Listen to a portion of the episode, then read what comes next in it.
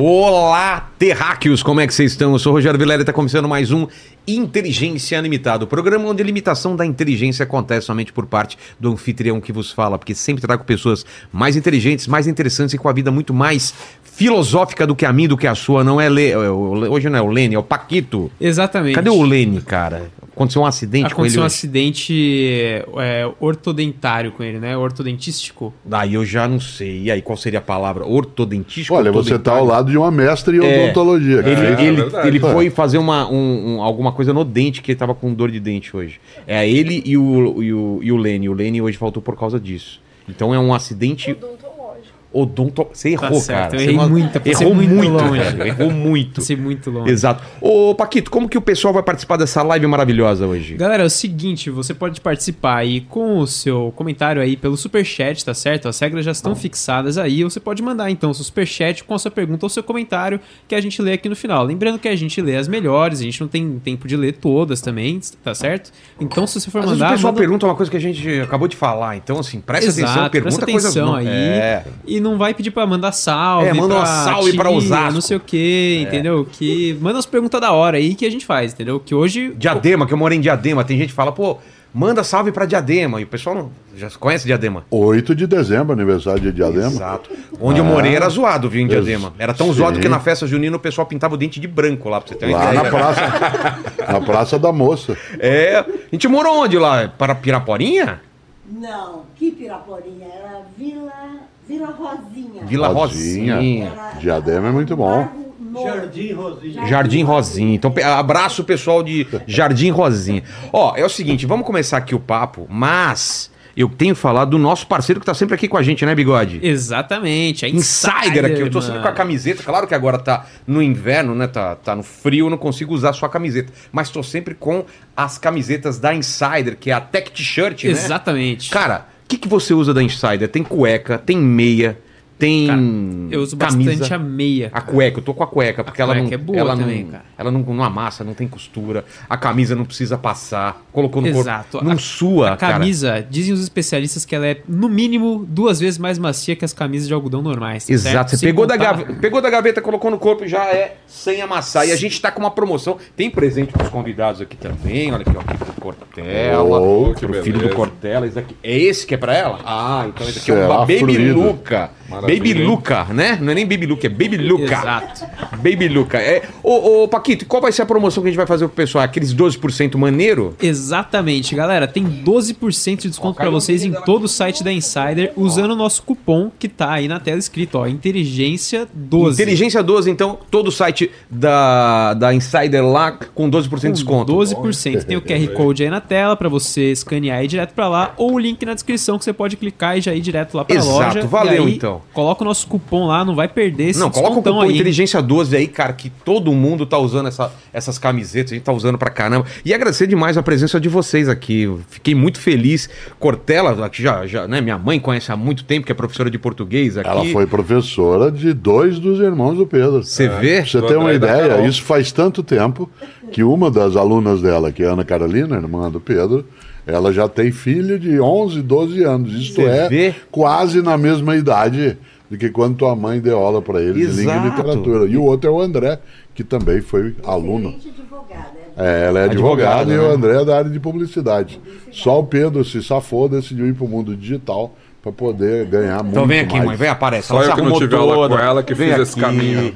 Vem aqui aparecer. Vai, tá, vamos, vamos dar uma moral pra minha mãe. Aqui, ó, Dona Iraí. Eu cheguei, Cortella, ele falou assim: é, pra ver o Cortella você vê. É. Aqui, abaixa mais, ó. Essa é minha mãe, tá? É Tem o que a última vez que nós nos vimos foi em Santos. Foi em Santos, É? no Sesc. Ela tá morando lá. Eu sei, nós nos encontramos num evento do Sesc. E tem um episódio com a minha mãe, tá? No Dia das Mães a gente fez o episódio especial, depois assistam lá. Então fica lá, mãe, qualquer coisa, tem um microfone de É mão aí, bom. faz uma pergunta. Tá. E o Paquito ou a Fabi, eu peço pra eles é, já avisar de cara pros convidados que eu tenho um grande defeito, eu tenho uma falha de caráter. Qual que é, Paquito? Você é um cara extremamente interesseiro, é isso que você é. Exato, eu sou interesseiro. Eu peço presentes inúteis pros meus convidados pra colocar nesse cenário. Pode ver que esse cenário que aqui coisa especial. são viu? só presentes que o pessoal trouxe aqui. Tem presentes que eu não posso nem mostrar nesse horário aqui, que a gente ganha. Aquele roxinho, por exemplo, lá, ó. Não Ah. posso mostrar. Antigo. Tá vendo? Lá embaixo, ó. É. Não mostra pro Cortella, não. é aquele rabinho lá, parece um rabinho inocente, não sabe o que tem na outra ponta. Então, assim, a gente recebe. Vocês trouxeram meus presentes? trouxe. Trouxe, trouxe. Quem quer começar? O Pedro. Eu? Então, claro. Pedro, é o seguinte, eu, eu peço que você se apresente primeiro, como é uma- um Tá. programa especial, para sua câmera aqui, dê suas credenciais para estar aqui e já me dê o presente logo em seguida, por favor. Muito bem, Rogério. Eu sou Pedro Cortella. Estou aqui não só como filho do Cortella, né? Mas eu sou jornalista, trabalho com estratégia digital. Tenho uma agência chamada Agência Sofia, que foi responsável por, em primeiro lugar, levar os. criar os perfis oficiais do professor Mário Sérgio Cortella, canal do YouTube, etc. Cuidar e da vida digital dele. É, depois de um Não só minha, mas especialmente Ah, é? depois, depois de uma longa conversa, que pode ter demorado seis meses ou dez anos. Mais um né? confronto do que uma conversa. Caramba! Para convencê-lo a vir para o mundo digital, né? Mas desde então coisas muito boas vêm acontecido. Deixa eu falar aqui já do meu presente, Tá. então. Né? Isso aqui é uma trava de bicicleta Deixa eu ver, vou colocar aqui na câmera de cima, tem uma câmera aqui em cima, olha aqui. que eu já perdi a, a chave. Ah, então não adianta nada. Ela é bem inútil. É um É presente bem, bem, porque inútil. É uma trava de bicicleta que não tem a chave. É. Vai ficar bonita aqui no cenário, vamos pendurar aqui. Maravilha. Muito obrigado, valeu. Fabi. A história dessa trava é que em 2017, quando eu eu, eu era repórter da Globo, né? Eu fui sair do Sport TV em 2017 e eu fui demitido do Sport TV em outubro num corte desses que que aparece no UOL, e tal. É, mas eu fui demitido antes de ser modinha, assim, antes de Na é- agora todo mundo Agora é todo mundo é, Globo, né? Exatamente. Eu fui um pouco antes. Isso é muito bom, fui demitido E, antes. e aí, em- com a grana da rescisão, eu resolvi abrir a agência Sofia, que é, eu já estava mais interessado no mundo digital do que no mundo da mídia formal. E aí, uma, com uma parte desse dinheiro, eu quis ir num evento que eu sempre que tive vontade de ir, mas nunca podia porque eu estava né, trabalhando, que é o SXSW, que é um evento de inovação que acontece nos Estados Unidos, em Austin. E nesse primeiro ano, que foi 2018, março que eu fui, tinha lá, eu consegui uma casa lá bem longe do evento, assim, e eu não queria ficar gastando todo dia para ir e voltar tal. E aí o que aconteceu, eu fui naqueles lojas de penhor, pawn shop, e comprei uma bicicleta por 100 dólares na época, que depois do evento eu vendi por 50 dólares, e pra não perder a bicicleta eu comprei essa trava, e aí essa é história. Pô. E depois eu voltei pro Brasil, nunca mais tive bicicleta, nunca mais andei Mas de tem bicicleta. uma importância sentimental, isso Então que tem é uma importante. importância sentimental, então eu escolhi com carinho esse presente que vai ficar aí. É contigo agora, tua câmera é aquela lá em cima lá. Se apresenta e o presente inútil. Sou Regiane Toigo, eu sou fundadora da Like Marketing, eu sou ex-dentista e hoje eu me dedico para melhorar a qualidade do ensino digital online. E o meu presente é bem inútil, mas ele tá comigo há tanto tempo, desde quando eu era, olha, eu acho que desde quando eu Olha! estava Oh. na faculdade de odontologia, eu namorava legal. o piloto de avião, e aí eu fui a Copenhague, naquela- Olha isso, de que carona no avião. aqui. A, cida a, o pai, a cidade. A cidade de Sem Copenhague. piadas, viu, Paquito? Eu sei o que você pensou. Tá você virado. colocando aqui. E Olha isso faz legal. quase 30 anos. Que coisa. É. um presente de 30 anos, então. Aham. Olha que bacana. Isso aqui vai ficar legal aqui no nosso boneco lá, ó. Olha aqui, ó. E pro Lene, né? Que ah, ah, toma uns chifres às vezes das namoradas, né? É o chapéu de É, o viking. Lele né? tá acostumado já. É, depois a, gente, depois a gente descobriu que os vikings não usavam esses chapéus, né? É, Veio, é. veio o historiador aqui e falou que isso é lenda, que não tinha esse chapéu com Nossa, chifre. lá tem pra vender em tudo que é pracinha, tudo que é. É, virou. Virou símbolo, Virou né? símbolo, né? Cortella é contigo agora. Então, Mário Sérgio Cortella, sou professor, sou da área de filosofia, sou docente há 50 anos. Eu sou professor há 50 anos, sou também alguém que hoje estou no mundo digital por conta do trabalho que a agência Sofia fez, o que acabou juntando aí 20 milhões né, de seguidores entre as Tem uma várias, porção aí. as várias redes. Pô, pouquinho, E- né?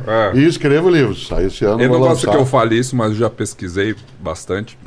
É, ele é o professor que tem na carteira de trabalho professor, ou seja, ele não é dono de empresa, não é apresentador de TV, ele é o professor mais seguido do mundo. É. Que? O que Diz isso é o legal, Pedro, né? diz o Pedro. Ah, mas se ele Mas deve pode. ter... É. Deve Ah, ter Eu dado. digo sempre que a glória do mundo é passageira, mas enquanto ela dura é gostoso. Cara, essa frase é muito boa. A glória do mundo é passageira, mas, enquanto, ela dura. é tão é bom. gostoso. Olha, uma coisa que na minha atividade, e a tua mãe professora também sabe, durante muito tempo a gente usava uma coisa que era uma ponteira. Aliás, ela era uma ponteira, agora ela não necessariamente. Aqui tem umas baterias nela. É. Você colocava e você podia fazer com que ela apontasse Ah. um laserzinho em direção ao que você queria mostrar na lousa, ou no quadro negro, ou né, naquilo que se escreve. Então você colocava. De um lado era caneta, mas de outro lado você apontava. E aí podia ser em vermelho, aí, e ele vinha. Agora não, porque a bateria ia ser antiga. E já, é uma, e já era uma evolução, né? Pro, pro... Já era, e você estava escrevendo algo, colocando, querendo ressaltar algo, você mostrava, mas a finalidade maior em casa sempre foi brincar com os gatos. É, que eles ficam, ficam Eles loucos, né? Ficou louco com atrás disso. alguma coisa. atrás, né? Aí nós tivemos dois gatos, um chamado Múcio e outro Flan. Né, eles vi, duram bastante, duraram bastante, eram dois siameses Sua mãe que conheceu. duraram. Ah, é? Sua mãe conheceu um deles. Eles duraram 18 anos cada um deles, e portanto eles conviveram. Não, o Múcio Mas era vivo. O Múcio era vivo, sim. É, Dois, nessa dois, época. Nessa época. Então, mas digo os dois, cada um deles ao seu tempo, durou 18 anos. Depois Mais? eles faleceram. É, Será 20 que mais? anos. É Não uns lembro. 20 anos. 20 anos. Isso aqui é uma ponteira. Né? Ela servia exatamente para isso. É uma coisa que, claro que, se fosse uma criança, seria um menino da ponteira. O menino da ponteira. Muito obrigado, Cortez. Vai ficar, ficar muito bo- bonito aqui no cenário também. É. Acho que a gente podia começar falando um pouco sobre isso, né? Sobre como a educação mudou ou quanto ela deveria ter mudado para os tempos de hoje. Porque aconteceu a pandemia nesse meio, meio tempo, a gente foi obrigado a, a, a- a esse homeschooling, né? A- a distância. Eu não sei se isso foi bom, se foi ruim, se acelerou. Como que tá? O Cortella podia, podia falar um pouco do passado, né? Da, da experiência dele do passado como professor. E o que, que vocês estão percebendo de hoje? Como que o ensino pode ser mudado para se adaptar, né? Você sabe que tem vários modos da gente lidar com escolarização. Sim. Eu sempre faço uma distinção entre educação e escolarização. Ah, são diferentes. Ah, então. Claro. Por exemplo, isso que nós estamos fazendo aqui agora é uma atividade educacional. A Exato. gente aprende, ensina. Você faz isso vivencialmente, faz isso conversando, faz isso caminhando, de vários modos. É vivendo e aprendendo. A famosa escola da vida, isso é educação. Escolarização é um processo mais formal, mais específico. Nós tivemos, durante o momento pandêmico, um tropeço forte da escolarização, mas a educação não cessou, porque ela continuou né, na família, né, dentro do mundo digital. O ensino remoto, que é o que se teve que utilizar durante um tempo, ele, claro, ele não é novo enquanto ideia. Afinal de contas, a mais antiga plataforma de ensino à distância é livro, É. certo? Exato. Seja ela em papel, em papiro ou em pergaminho, E ela, e é ela, a mais antiga. Inclusive é uma máquina do tempo, né? Claro. Você ensina no futuro uma coisa. E a primeira forma de ensino à distância era a memória. né? Se você imaginar, os gregos e os romanos na antiguidade utilizavam muita memória como forma de, de ensino à distância. e passando o ensinamento Claro. verbalmente. Uma das coisas prováveis é que uma obra estupenda como a Ilíada, a Odisseia, atribuída a Homero, ela era em forma de poema, porque é a maneira mais fácil de você decorar algo. Exato. Uma parcela daquilo que é a Bíblia judaica, né, ela informa também ela né, de algo que você decorava. Por que, que eu estou dizendo isso? Porque é claro que a escolarização sofreu alterações. Uma parte dela se tornou obsoleta, anacrônica, fora do tempo, porque aquilo que era exclusivamente na escola o acesso passou a ter outras fontes. Eu fui educado em Londrina, cidade onde nasci, alfabetizado no, no, antigo primário, que era só de quatro anos na época, né, por uma professora chamada Mercedes. Dona Mercedes era uma fonte de conhecimento Mercedes é muito nome de professora, né? Não é, dona Mercedes? Não tem uma Mercedes de Ela, 10 anos ela era né? maravilhosa, ela sabia coisas incríveis e ela era a única fonte de conhecimento para nós. Porque na minha cidade não tinha TV até eu fazer 10 anos. A Biblioteca? biblioteca existia quando ela nos orientava, mas para você saber alguma coisa era a Dona Mercedes. Bom, de repente, Dona Mercedes passou a ser uma, entre outras, não pessoas, mas milhares de outras fontes em que você poderia ter acesso. Né? Se a Dona Mercedes né, dissesse numa sala de aula, algo como eu vou dizer agora, 21 de junho de 2000, certo? 21 de junho de 2023, dia em que nasce Machado de Assis, no Rio de Janeiro, no bairro né, do Livramento, e ele nasce em 1839. Tá certo, professora? É isso mesmo, ela ensinou Machado de Assis para os meus filhos. Pois bem, essa informação vinda da dona Mercedes vinha só dela. Ou eu esperava a aula terminar e tinha que ir a uma biblioteca, procurar uma enciclopédia, alguma coisa. Hoje, ela é acessada de modo direto. Tempo real. Seja no campo da utilidade ou não. Eu vou e tenho essa capacidade. O que significa que eu, docente, preciso ser mais relevante, não em relação àquilo que informam, mas aquilo que provoco para que a informação seja buscada. Aquilo que eu mexo. E agora vem a última coisa dentro disso. É, eu vi várias colegas, vários colegas da área, especialmente da educação pública, que durante o momento pandêmico tiraram uma conclusão magnífica, porque tiveram que entrar no ensino remoto por meios digitais. E a grande conclusão, Rogério, foi o seguinte: nem eles, isto é, os alunos e as alunas, nem eles são tão bons assim nessa questão tecnológica para aprender, e nem nós somos tão ruins para aprender a usar. Isto é, nem eles têm uma capacidade tão grande de usar o mundo digital para o aprendizado, Pode aprender para a relação social, para o jogo, para o entretenimento, mas para o aprendizado não necessariamente. E nem nós, isto é, o lado de cá adulto, somos tão frágeis em relação a essa questão. Acho que esse ponto serviu. E a segunda conclusão, que você sabe muito bem, você usou agora há pouco a expressão homeschooling, né, a formação em casa, é que uma parte dos pais e mães descobriu que educação escolar é coisa séria e que se é difícil você formar e cuidar de uma, duas crianças do, em casa o dia todo, imagine Imagina, 40 é. numa sala de aula durante um bom tempo. Portanto, ganham ali uma dimensão. Mas há um prejuízo forte.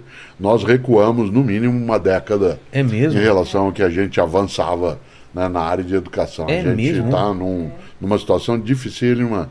É, a, a área de alfabetização, especialmente, as séries iniciais, elas, quando você não tem o acompanhamento no cotidiano de uma docente ao lado, ela demora. Você tem crianças que estão chegando né, aos 9, 10 anos de idade sem né, um letramento ou uma alfabetização mais estruturada. A gente precisa fazer um esforço né, mais direto. O mundo digital ajuda bastante isso. É. É, porque uma parte de nós, docentes, não é tão bem formado. Né? A gente tem a formação inicial, mas depois não tem necessariamente a sequência.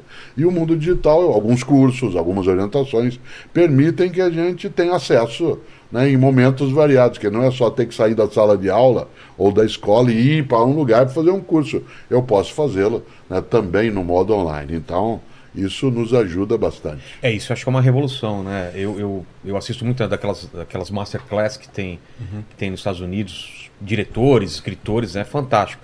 Eu queria depois saber sobre isso, mas voltando ainda a essa parte, eu, eu, teria uma curiosidade, não sei se tem estudo sobre isso, Cortella, de essa, essa- esse lance da, do- dos primeiros seres humanos reunindo em volta da fogueira, passando conhecimento, é, passando livros, passando. é, é, isso, isso é uma coisa que até hoje não evoluiu muito, se a gente for pensar. Não, não teve uma revolução na, na forma de ensinar, porque ainda são pessoas falando para outras pessoas sobre algumas coisas, né? Aí a gente estava falando antes de começar o papo aqui sobre a inteligência é, artificial, né? Essa capacidade da máquina ir aprendendo, evoluindo. E eu vejo um problema também da gente vai ficando cada vez mais preguiçoso. Todo mundo aqui deve lembrar quando era criança, decorava. Tinha quantos telefones que você sabia de cor? É. Sabia fazer conta na mão e tal. E a gente está perdendo essa, essa capacidade de fazer coisas porque a gente sabe que está no, tá, tá no celular. Ah, essa informação tá lá, eu não preciso saber, eu não preciso decorar. Então a gente reclamava, reclamava muito do A ante até após com conta, DD, gen, entre, para, perante, por, extensão. Filho Você teve, professor. né, que você teve que decorar isso e outras coisas, Não, né? você teve que decorar por causa, por causa da tua mãe. causa Exato, disso, é. né? E, e tem o outro lado agora que não se decora mais nada, não se sabe mais nada, porque na teoria a gente tem acesso a toda a informação. É meio assustador isso, não é? Você sabe que eu Ah. E, e- e só- só desculpa interromper. é, eu vi, uma, eu vi uma, uma matéria, não sei se vocês concordam com isso, que essa é a primeira geração que é menos, que vai ser menos inteligente do que a anterior. A gente sempre foi evoluindo e, e pelos estudos, pelas medições que estão fazendo, essa, essa geração vai ser, a, vai ser a primeira mais burra ou menos inteligente do que a anterior.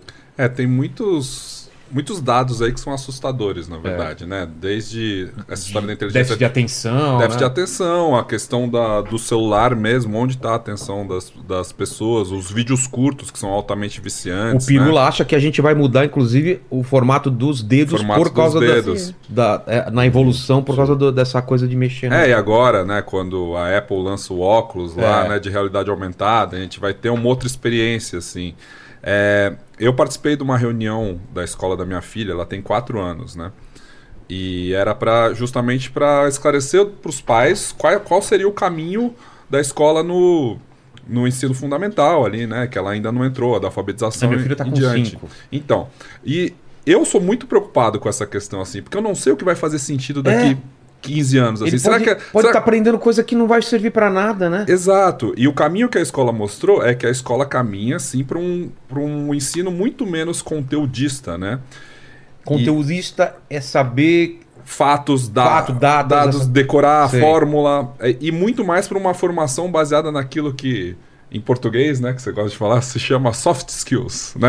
Habilidades leves, assim, né? Que é aquela questão da autoestima, né? Do, do- da segurança, Tá. da, da comunicação, do, tra- do trabalho em grupo, né? Esse, é isso que a escola vai ser voltada mais. Por quê?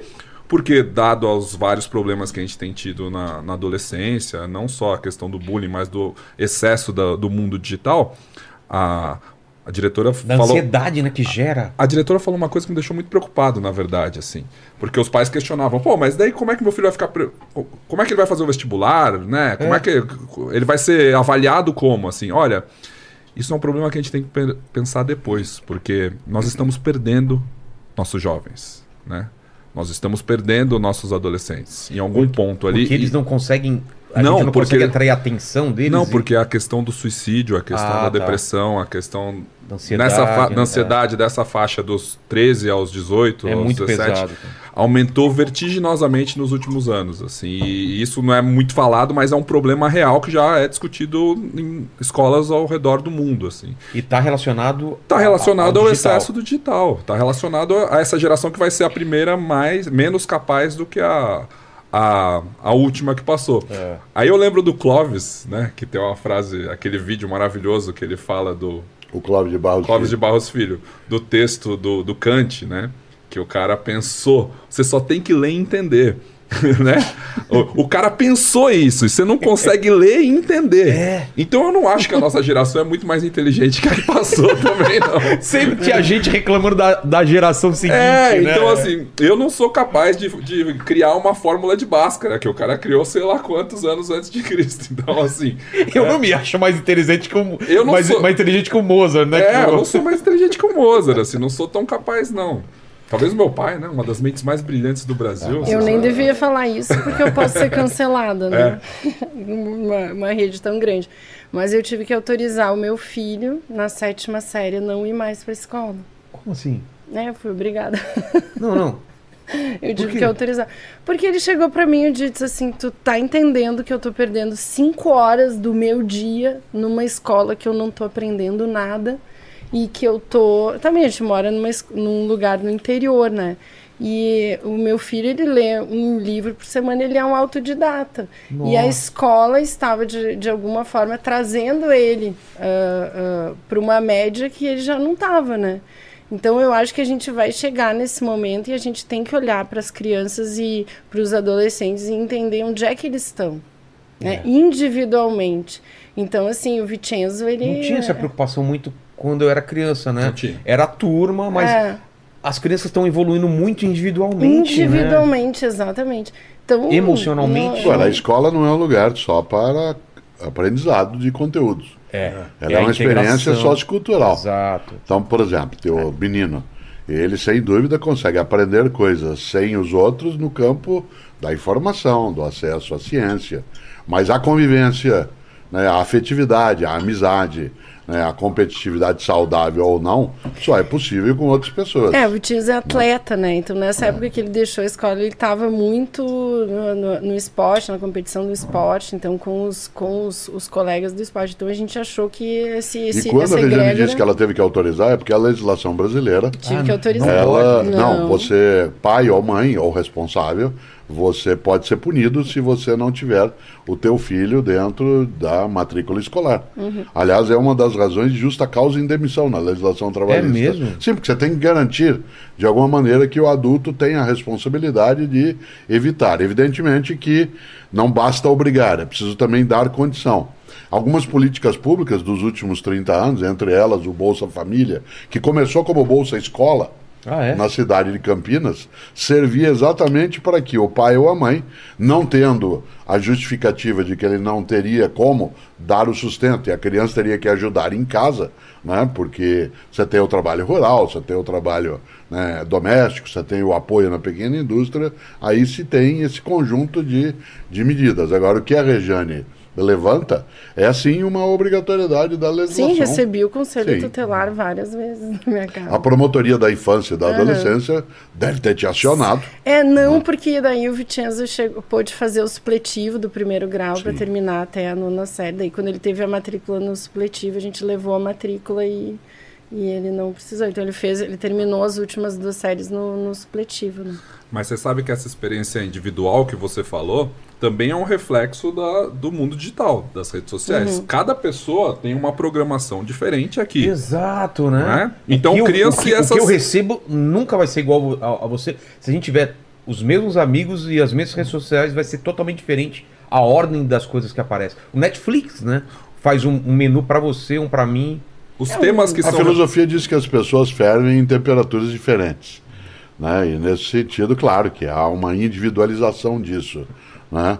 Acho extremamente saudável quando a gente pode ter um processo de escolarização onde as escolhas elas sejam mais eh, livres, como é o caso né, do que você levantava. Né? Ele vai e diz, eu não, não aprendo. Ele estuda Né? matemática no YouTube. Daí conheceu o professor no YouTube. O professor hoje é, é professor dele, particular, né? De dar aulas particulares de matemática. Então ele, ele desenvolveu o- o- a forma dele aprender sozinho. Mas o Vicenzo é muito estudioso. Ele estuda mais do que se ele, do que se ele tivesse na Uma escola. boa parte do que nós aprendemos na escola foi no recreio. É, com no intervalo. certeza. E isso é insubstituível. Com- Aquilo tudo que você aprende em sala de aula É pode ser aprendido em livros ou no mundo digital. Mas aquilo que você aprendeu no recreio, eu vou usar a palavra, a vivência, ela não é passada pelo meio digital. né? É Nesse verdade. sentido, a família tem mesmo de pensar um pouco nisso. E quando você né, dizia que hoje se pode ir perdendo pouco a pouco o uso da memória, das habilidades da inteligência humana, a mais fraca é a memória. Isto é, a menos útil. A menos útil. Isso, porque até ostra tem. É. né? Elefante Isso. Elefante, boa memória. Isso, é, computador tem memória. Exato, pra caramba, né? Então, tá lá. A ideia do uso da memória como sendo sinal de inteligência, ela é muito de uma cultura livresca como a nossa. Essa foi uma das. Várias vezes eu Exato. sou elogiado né, em alguns lugares, diz assim, o Cortella tem uma memória incrível. PVC que teve aqui semana Isso, passada. É incrível a memória Isso. dele. E nós admiramos a memória de uma. A minha, às vezes, é admirado, a de outras pessoas, de maneira equivocada. Porque a memória é a mais frágil das nossas habilidades. As habilidades mais fortes da inteligência é a comparação, a inferição, a transferência, a capacidade analítica. Né? A memória, como eu disse, né? hoje até o computador tem. Né? Nesta hora, os chatbots que a gente sempre traz à tona, o que, que ele tem de melhor? Uma memória que, ao ser estruturada de um modo denso, antecipa coisas que você não conseguiria lembrar, mas que se você passasse 30 anos, você lembraria. É. É, na, na verdade, agora o ponto da inteligência artificial é que não é só a memória. Ainda. É que ele Ainda. coordena, ele coordena e ele cria, né? A partir daquele banco de Não, dados. ele não cria, ele reinventa. Criar significa do zero. Baseado Na verdade, ele combina. Quem Ele criou, combina, ele quem combina, criou foi é. Michelangelo. Ele combina. O que, que você acha? Que o Mid Journey a Cara, partir do isso, E é isso- Eu tô no probabilidade. meio dessa discussão Eu aí com também meus acho. amigos lá da, da- que são ilustradores e desenhistas, Uhum. cara. Essa discussão, se ele cria realmente. Michelangelo cria ou Michelangelo tinha referências na cabeça? Então, Todos e todas temos referência o tempo todo. Ninguém escreve um livro é, ex nihilo, para usar o latim aí, do nada.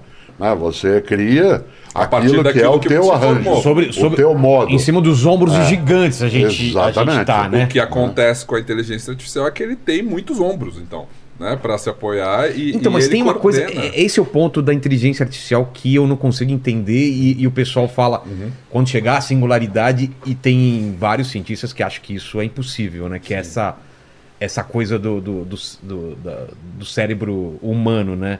Cara, o- tudo bem, você abastece ele de, com um monte de dados. Ele vai fazer o que você pedir, mas ele não vai te surpreender. Ainda. Como um- ainda. como o ser humano surpreende. Eu, o, o- já, vi, já É um pouco romântico, o Black, né? Mas é Black verdade. Mirror? Vocês Sim, assistiram sim, Black sim, sim. Mirror? Essa, nova série. ainda não, a Então, temporada nova. É sobre essa série nova, é, essa temporada nova. O, o autor dela, ele tinha parado quatro anos porque ele, ele falou que não tinha mais sentido escrever, Uhum. porque a tecnologia alcançou a, a loucura que ele estava escrevendo na- nas coisas. Virou e ele real. foi fazer uma experiência no chat GPT para escrever um episódio de Black Mirror. E ele ficou surpreendido com a qualidade numa primeira lida. Depois ele falou: Não, cara, o que, que, o, que, que o chat GPT fez? Pegou todos os meus episódios, viu que se repetia mais, as que fizeram mais sucesso, e, e fez um episódio best-of das melhores coisas dele. Aí ele falou: Isso mudou a cabeça dele para ele escrever uma coisa que o chat não poderia prever. Que só poder. É o lance da banda que quebra com, num disco Esse é e humano. faz- e faz uma coisa que ninguém espera, entendeu? É. Então, assim, a máquina pode ter isso, mas ela tem que ser programada pra quebrar, inclusive, o paradigma que né, É mais difícil. é mais difícil. A gente, no momento, né, Regiane, tem algo que é o modo automático da máquina, mas ele não é soberano. Como Isto assim? é, a máquina pode fazer de maneira veloz uma série de operações Isso. que nós faríamos, mas nós teríamos um tempo absolutamente E sem erro, né? estendido. Ele não erra e a gente Não, ele erra. Erra? Ele erra várias vezes. Se você observar alguns Factualmente, produtos ele erra, do vídeo, né? ele erra. Factualmente. Ele- sim. erra dados, erra nomes. Erra Ah, dados. tá, tá. Mas Por aí é exemplo, alguma tem um falha texto- do cara que programou, né? Tem um texto sobre mim feito por um chatbot que fala que eu fiz psicologia. Ah, é? Né, que o e meu começa a inventar. foi. O- o Inventando currículo. Isso. É, o próprio chat GPT ele tem informações até uma data em 2021, né? É. Tudo que aconteceu depois. Ele tem esse aviso, Não se baseia, né? tem esse aviso, né? Então ele erra, ele não é, não é pra você perguntar pro chat GPT o resultado do jogo de futebol da semana passada, né? Ou, ou coisa. Ele não é pra isso. E quando, né? você, e quando você pesquisa pessoas, pô, é melhor ir no Google, né? É Total, melhor ir total. no- no- Você já tem essa informação, não precisa ficar testando ele com que ele é ruim. Você pode usar ele como um bom assistente pra melhorar aquilo que você faz. Vocês três eram muito jovens de idade quando o Arthur Clarke escreveu 2001 Uma Odisseia no Espaço. Né? Mais jovens eram também quando o Kubrick fez o filme. O filme. E a cena mais apavorante do filme é quando o computador da nave ganha, Hall, Hall. ganha autonomia, Exato. certo? Ele, Quando ele vai ser desligado e, e fala, não quero ser não, desligado. e não será. E ele diz Good morning, Dave. Né? Portanto, ele é de um terror imenso, porque aquele tipo de prenúncio ele foi trazido um dia pelo Goethe. O Goethe tem um poema maravilhoso chamado Aprendiz de Feiticeiro, que o Walt Disney colocou colocando o Mickey Ah, né, é? no filme Fantasia. Se vocês se lembram do filme do Lembro. desenho Fantasia, tem uma hora que o Mickey vai ajudar o mago né, que era capaz de fazer as vassouras varrerem por si, era capaz de fazer os baldes se encherem por si mesmo. Aquilo é em cima né, de um texto do Goethe, de um poema do Goethe. E o texto termina dizendo que você não deve jamais colocar para funcionar algo que você não consiga desligar. Né? Ou para usar um Olha ditado, ou para usar uma fala indiana, você jamais deve montar um tigre. Porque depois que você o monta, você não consegue descer e nem ficar em cima. Você só tem uma escolha. Você só tem uma escolha. Se você monta o tigre ou não. Essa Exato. é a única escolha. Ah, o resto- pois bem, nós já fizemos essa escolha. Nós já montamos o tigre. Certo? Não tem volta. Não. Pra quem não tem as referências mais antigas aí de 2001 Uma Odisseia no Espaço e... e... Frankenstein, né? e não, pra quem é mais novo vai lembrar do Wall-E, da Pixar. Exato. Que é aquele do robozinho, Exato. né? Que a, a humanidade tá vagando num cruzeiro estelar, assim. Totalmente hedonista, né? Totalmente, Só né? é Que comer, se É divertir. assustador aquele Todo filme, mundo né? Gordo, é- né? Todo mundo sem, sem fazer nada, as máquinas fazem tudo. Exato, as máquinas fazem tudo. E inclusive o, o, o controle, né? O, o, o computador que se rebela contra a humanidade, que não quer que a, que a humanidade volte para a Terra, que é essa história ali do, do Ali, ele é baseado no Hall. Ele é, também aquela luz vermelha, assim, né? Que ele é um timão de, de barco, né? Na Exato. verdade. Que fica na mão do, do capitão, ser humano, mas em algum momento ele já, já tem uma, uma independência ali. Nós usamos várias vezes aqui hoje uma expressão que a gente precisa cautela. Sim, a gente está evoluindo. É a evolução. A evolução vai permitir que haja uma mudança. Mas nós estamos usando a palavra evolução de modo equivocado, porque nem Darwin usou a evolução no sentido de melhoria. É. Ele usou no melhor sentido de adaptado, mudança. É, de adaptação. É, de né? mudança. É, encrenca também se desenvolve, problema também progride, né, doença também evolui.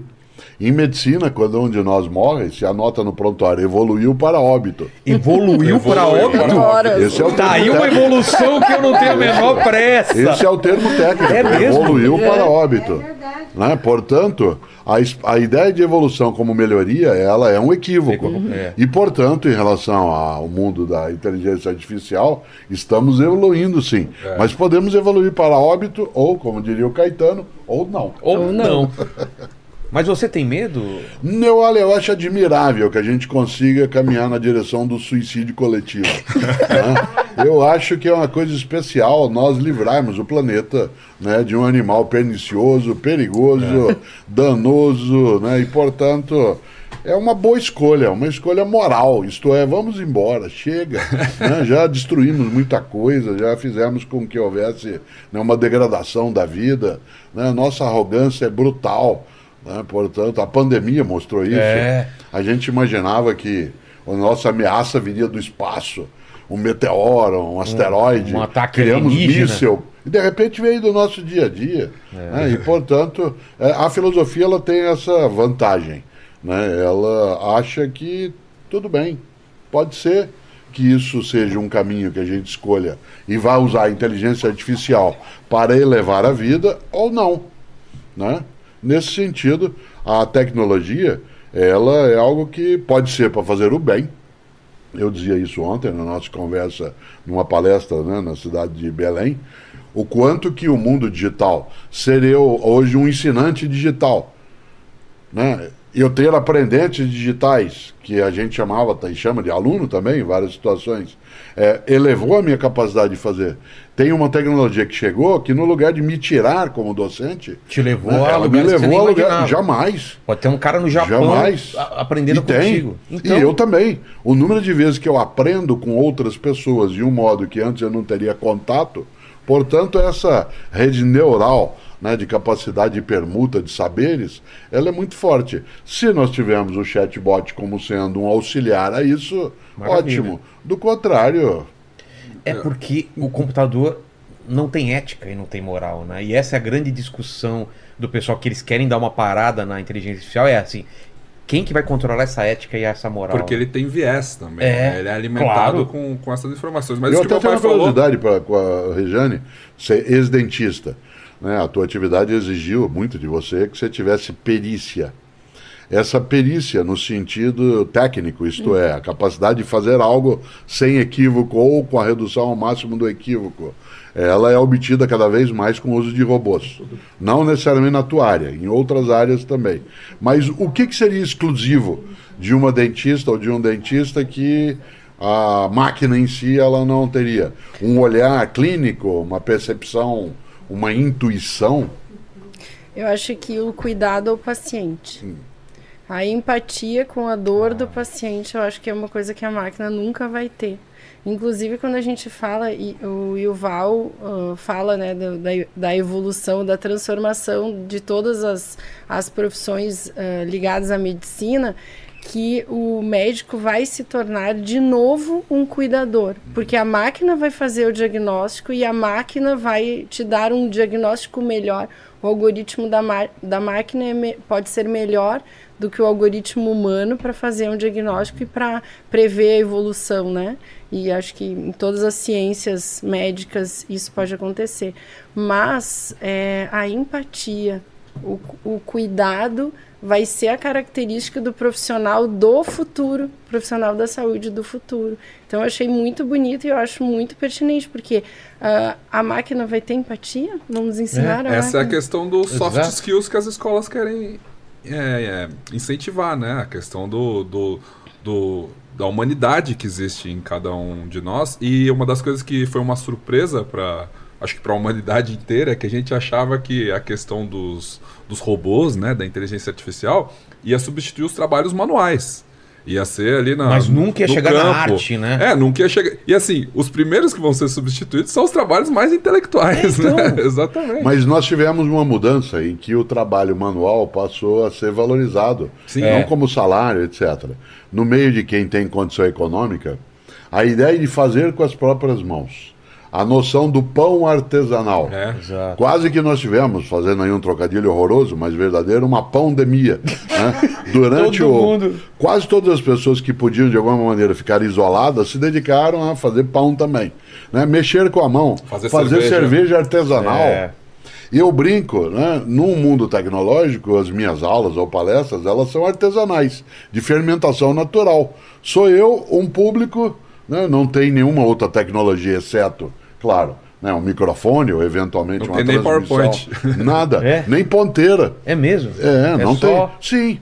E durante um tempo você vai dialogando e as pessoas vão atentamente prestando atenção, como aquelas que estavam em volta do fogo na caverna. Lá atrás. né? Com o olho mais aberto quando a coisa interessa ou dormindo quando não interessa. Tal como era na caverna. Isso não significa que nós estamos voltando para as cavernas.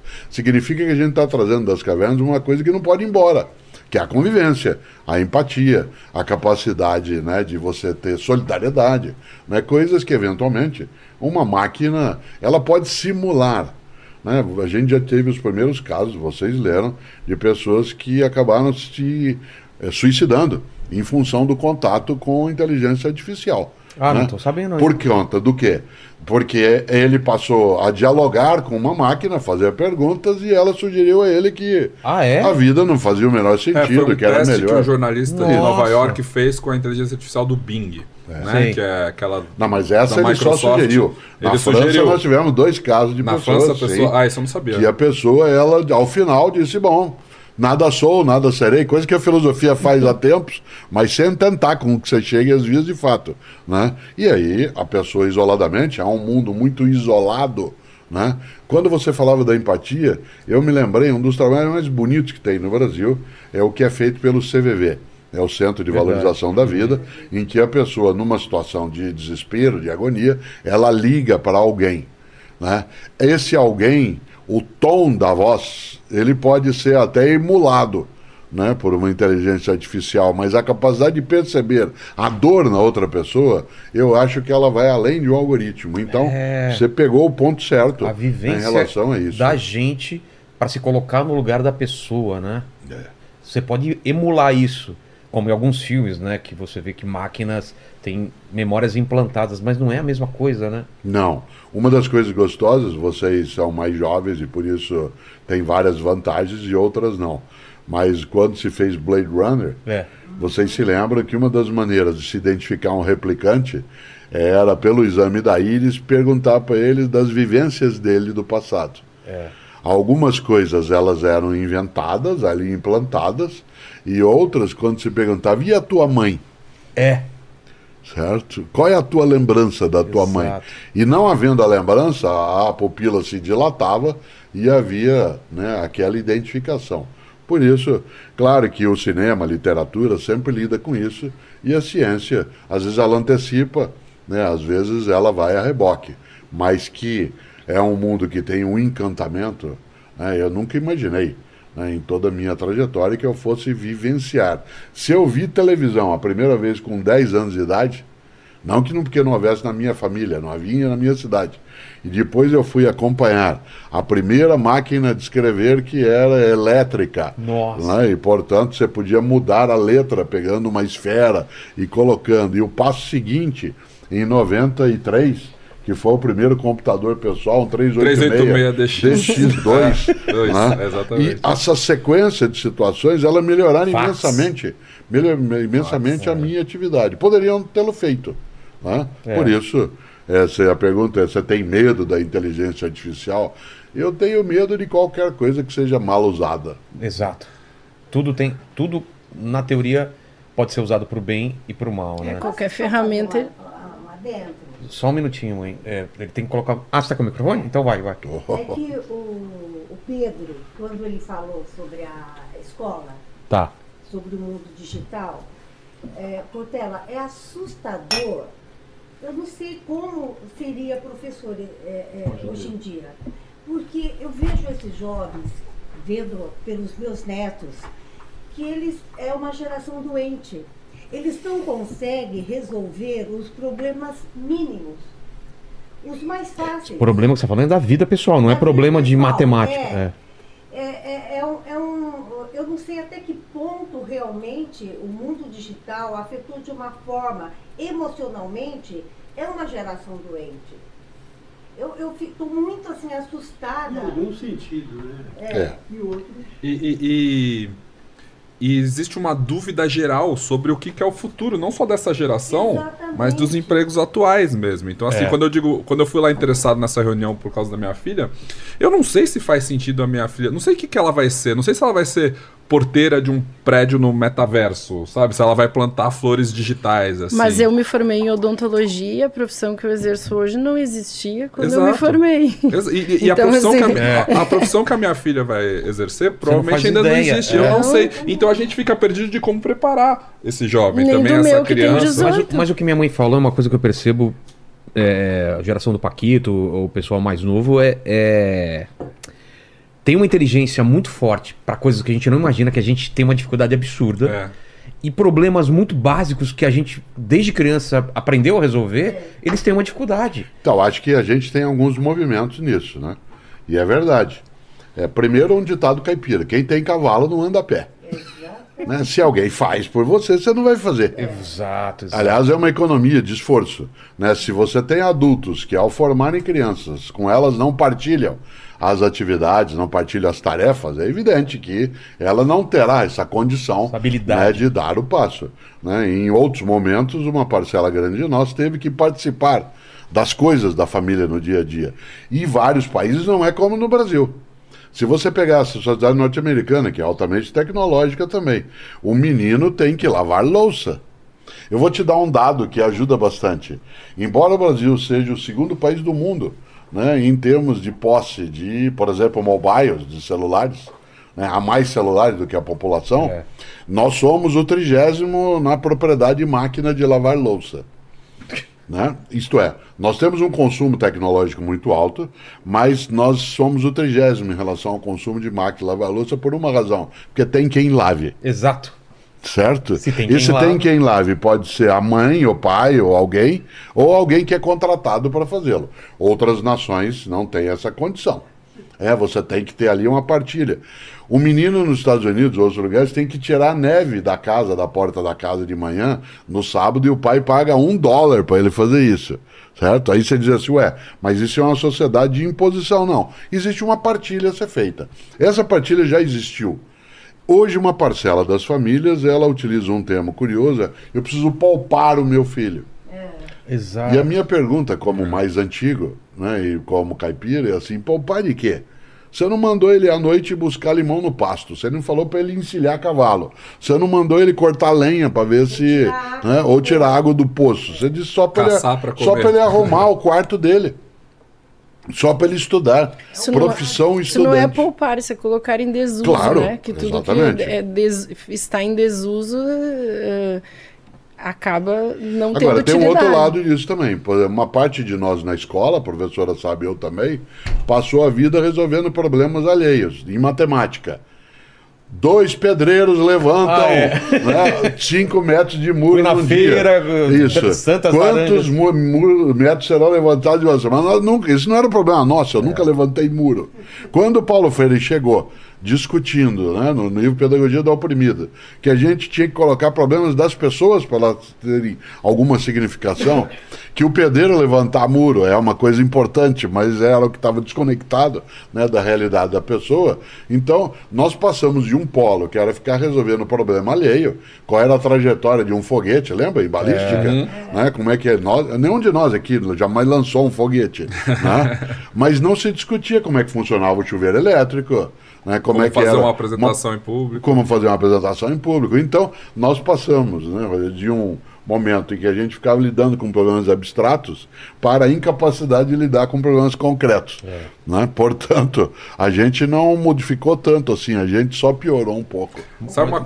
E não é só Espera aí, mãe. Mãe, é só, é, só avisa ele antes para ele ligar o seu microfone, senão não sai sua voz. Você ligou? Vamos lá. E não é só poupar. É uma, uma geração que eles não, não aceitam não.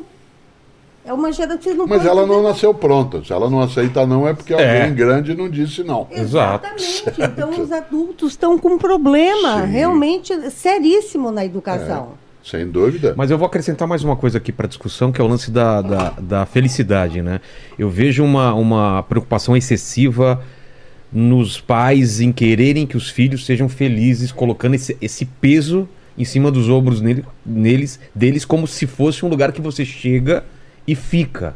E a molecada descobre que a felicidade não é um lugar onde você chega. É. Entendeu? Então, essa busca da felicidade, a busca do, do prazer, da dopamina, que as redes sociais elas dão para você toda hora, né? Você é premiado toda hora. Isso tá, tá bugando a cabeça do, do pessoal, não é? A Rê é, sabe eu... bastante de, neuro, de neuromarketing. Eu sou uma neuro... Como é que é? Eu, eu estudo neurociência romântica. Nossa! neurociência romântica. Eu aprendi então, esse conceito. Eu conheci um astrônomo. A pessoa, o que, que tu faz? Ele disse: Eu sou astrônomo romântico. Eu, Poxa, que legal. Nossa. O que faz um astrônomo romântico? Estuda astronomia por amor. Ah, tá. então eu sou uma neurocientista um romântica. de veículo de movimentação vertical, é. ascensorista. é tipo isso. É.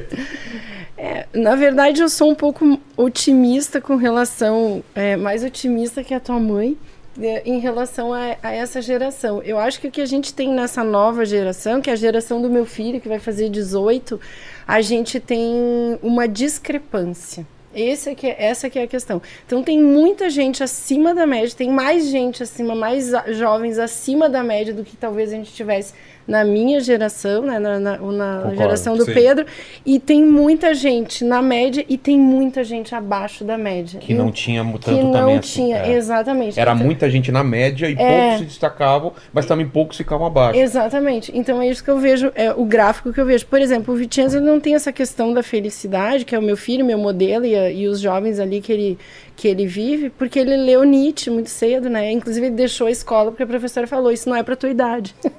e ele estava, então nesse E não é. É, e não era, não é mas, é, mas cada um tem a sua, é. né, o seu... Precisa é, muita cautela ao é. ensinar Nietzsche para um adolescente. Eu não ensinei, porque eu nem li, é. professor. Quem leu foi ele, entendeu? Foi é a, perigoso, Nietzsche? Não é, porque como ele coloca questões que são muito fundas em relação ao sentido da vida, a razão de existir, o adolescente é uma pessoa que está grávida de si mesma. É.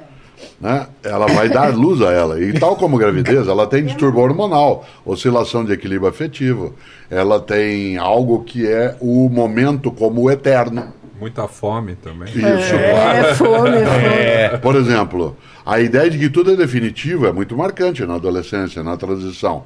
É uma espinha na ponta do nariz é sinal de desespero. Total. Um cabelo que você acha que ele não é adequado aos 15 anos de idade te leva a não querer ir para a escola. E se você diz assim, nunca mais eu vou, então essa ideia da definitividade, né, ela acaba sendo né, muito expressiva dentro disso. E o Nietzsche, ao contrário, é delicioso. Né? Eu não só estudei, como ensinei Nietzsche muitos anos, mas não para adolescente. É uma questão de adequação, não é de proibição. Né? Tal como a gente tem outras obras que a gente não, né, não vai lidar com alguém fora, fora da faixa etária, porque ela ficará é, usando aí de sintônica né, inadequada em relação àquilo. E ele gostou do Nietzsche, né? Então, ele, eu acho que teve, foi um momento pré-adolescente, ele não era nem adolescente, ele ainda não estava assim numa explosão hormonal, mas ele, uh, ele viu que existia alguma coisa né, um, mais, mais aprofundada. Eu acho que essa, essa é a questão. Mas a dopamina, voltando à dopamina é. da, da, da, das redes sociais, é muito perigoso, porque é o hormônio da nossa aceitação, né? Então a gente vive é, naquele círculo, naquele círculo imaginário, e aquilo nos causa sensações de bem-estar quando a gente ganha likes, quando a gente tem compartilhamento, quando a gente. E isso para adolescente sim é muito muito perigoso. É a aprovação, e, né? E, e, o, aprovação. Pro, e o problema é pode que vir, pode virar a, a vida dele é isso. O problema é. que afeta adolescentes e adultos também, eu conheço muitos adultos que ficam infelizes, infelizes a partir da rede, das redes sociais, é a constante comparação. É com os outros. E com né? uma vida editada Com uma outros. vida editada Não uma vida outros. real. Né? Exato. Olha, ninguém leva para o Instagram um momento ruim, um momento de depressão, um momento em que você está é. em dúvida da sua vida, é. assim, né? O tédio, ele tem origem no excesso de dopamina, né? É. E o nosso mundo é dopaminado, o nosso mundo é açucarado, o nosso mundo é, é, é cheio de emoções que a gente está viciado em manter a dopamina num, num, num estado alto. Então, tudo que não se parece com isso aqui, me parece parece entediante. E para adolescente isso é muito mais perigoso. E dentro do seu ciclo social, você fica sabendo de informações que você não saberia se não fosse a rede social. É. Você não sabe que seu vizinho almoçou num, naquele baita restaurante, você não sabe onde o, o do- cunhado passou as férias. sabia outro- se o seu amigo foi para os Estados Unidos, se não foi, você ia encontrar com ele de vez em quando. exato. Hoje você sabe na hora. Na né? hora, e e aí você fica pensando, por que, que eu também não fui nesse restaurante? Por que, que eu não tenho esse carro? Por que, que eu não tenho esse apartamento? Por que, que eu não fui passar as férias nesse lugar? O efeito do Instagram do turismo mundial estragou vários lugares, assim, que eram sensacionais de visitar. É, é verdade, é verdade. Porque agora você não quer. Agora... Porque agora você não consegue tirar uma foto do lugar, porque tem uma Porque tem fila de milha- tem milhares fila. produzindo para a rede social. Eu estava. Não é ir no lugar. Imagina a Torre Eiffel hoje em dia, Não né? é mais- Agora, agora. Não é mais ir fui no à lugar, cidade é mostrar que você foi. É. Eu estava na cidade do Porto agora em maio, Pedro também. Né? Fui fazer umas conferências, etc. E existe uma livraria na cidade do Porto que para mim tem um significado muito forte, que é a livraria Lelo. Os irmãos Lelo, eles publicaram dicionários e o primeiro dicionário que eu ganhei da vida dos meus pais, que eu tenho comigo até hoje, são três volumes pequenininhos do dicionário Lelo. Estando eu na cidade do Porto, eu queria visitar né, a livraria Lelo. Havia uma fila de espera de duas horas e meia É para visitar por do conta Harry do Harry, Do Harry Potter. Potter. Eu tentei ter lá. Não, eu desisti. Você paga 5 euros para entrar e não pode parar dentro da livraria. Que para quem que- escreve livro, como é o nosso caso, é algo. Você tem que passar pelo lugar. Esse se tornou o principal negócio deles, mas eles não são tolos. A pessoa que comprar algum livro tem o dinheiro abatido. Mas o lugar se tornou um point. Você não pode não ir à cidade do Porto. Se você tiver determinada idade, não pode não ir e não visitar aquele lugar. Então, essa glamorização, né, eu me lembro, você que morou na cidade de Barcelona, né, uma coisa é a Barcelona quando você morava lá, outra coisa é a Barcelona instagramada, né, que É. a gente tem hoje, que é muito mais né, um outro movimento. E também né, no Brasil. Agora, isso nos dá uma visão, às vezes, um pouco negativista né, do que as coisas são. Existem outros lados, aquilo que a gente falava antes. né? Tem várias coisas do mundo digital que permitiram que a gente crescesse, né, que fosse formar-se. né? Houve uma amplificação das nossas capacidades que a escola teve que, e tem, né, de buscar atrás algumas coisas. Isso não tirou. Outro dia eu brincava isso com o Pedro, dizer vocês, pais e mães mais jovens, vocês atuam hoje como se vocês fossem concierges dentro de casa. É. Você tem que, no teu você trabalha de segunda a sexta de maneira insana, e sábado e domingo, em vez de repousar, você tem que cuidar do seu filho não ficar com tédio. Arrumar programa. Alguma É, vez cara, eu na- vejo minha mulher fazendo Isso. uma programação que ele vai. Alguma vez na vida, meus pais perguntaram: você quer fazer alguma coisa? Nunca. É claro que não. Não, você vai. Mas, mãe. E não, é uma, que- e não é uma questão de autoritarismo. É porque a lógica era a seguinte: é você se organize nas suas coisas, aquilo que não é perigoso. Mas não tem o que fazer. Valer. Exato, né? Mas mãe não tem nada para fazer. Invente. Tem uma louça aqui. Isso. Nossa, pra lavar, tem o, o terreno aí pra carpir. Essa atuação de conci- concierge em que você tem que fazer uma programação né, de final de semana para a criança ir em tal lugar, para ela ir no outro, porque senão ela fica, fica o quê? Entediada. Entediada. Esse debate a gente teve até, Gi. Meu pai e eu temos um É? podcast que chama Grande Fúria do Mundo, né? Não. É, o meu também não, porque o meu era atleta desde os seis anos. Então a nossa vida era correr de campeonato em campeonato, de cidade em cidade. Então a gente não tinha esse problema. A, ques- gente já era o concierge. A questão é que a gente teve essa discussão lá no A Grande Fúria do Mundo, que é o podcast que Tá a no gente tem YouTube? juntos. Tá. Tá, no Então, A YouTube, Grande tá, Fúria do Tá em Mundo. todas, Spotify, todos os todas as locadores. Por causa da música do Legião? É. Isso. Ah, cara. Explica faz a Grande. Fúria do Mundo, Muito pais e bom. filhos. Muito bom esse. Muito bom. esse- E não é que fazendo do jeito que ele fez, ou que as gerações anteriores fizeram, criaram adultos funcionais perfeitos, assim, né? Os adultos de hoje em dia não são livres de problemas, sem trauma, sem essa sociedade que a gente vê hoje funcionando, não quer dizer que vocês fizeram um excelente trabalho Mas diferente do que a gente mundo faz. digital. né? Todo mundo que inventou tá com 60, É. 70. Eu acho que em Ou alguma. seja, mais uma, mais uma culpa aí pra vocês carregarem.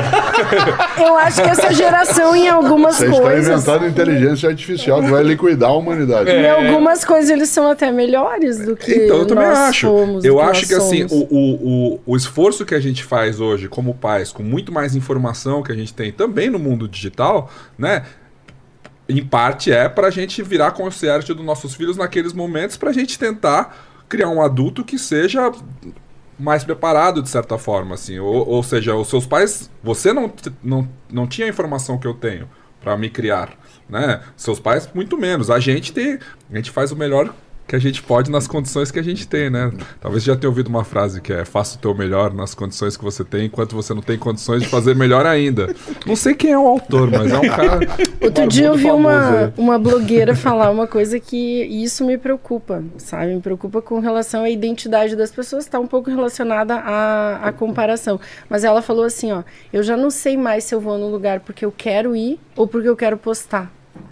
Nossa, e aí, e, que... é, e, aí a, e aí a gente fica pensando Uhum. nisso, né? Ah, não, então eu vou decidir nesse lugar porque é mais instagramável. Eu vou comer isso aqui porque eu tenho que postar que eu tô comendo isso aqui. E isso rola, gente. Eu, eu, eu- Mas isso vai pro Rola relacionamento é, também, né? com certeza, vai pra Por tudo. isso que a que comida é eu ficar japonesa, com- ela teve uma elevação no É, consumo, porque é uma comida ser, que você come ela é fria. linda. E é boni- é bonito, né? Fica demorando. Claro, e, é su- e é super instagramável, né? É. muito. Eu- Que é colorida. Eu fiz o caminho de Santiago de Compostela, Pô, o caminho português agora. Fez agora. Fiz agora. Fez o completo? Não, fiz Não. o de Portugal, saindo do Porto, que é onde meu pai tinha palestra, eu faço a abertura da palestra, e eu saí andando, tem uma rota que é o caminho português da costa, né? Sim. São, fiz em 11 dias, 280 quilômetros, e fiz com uma ideia de compartilhar. É parte do meu trabalho, assim, a gente tem essa desculpa, né? É, é o nosso trabalho, né? Postar. Eu vivo hoje do digital, assim, a gente falou das várias partes ruins do mundo digital, eu sou um otimista. Até minha mulher eu conheci no Tinder.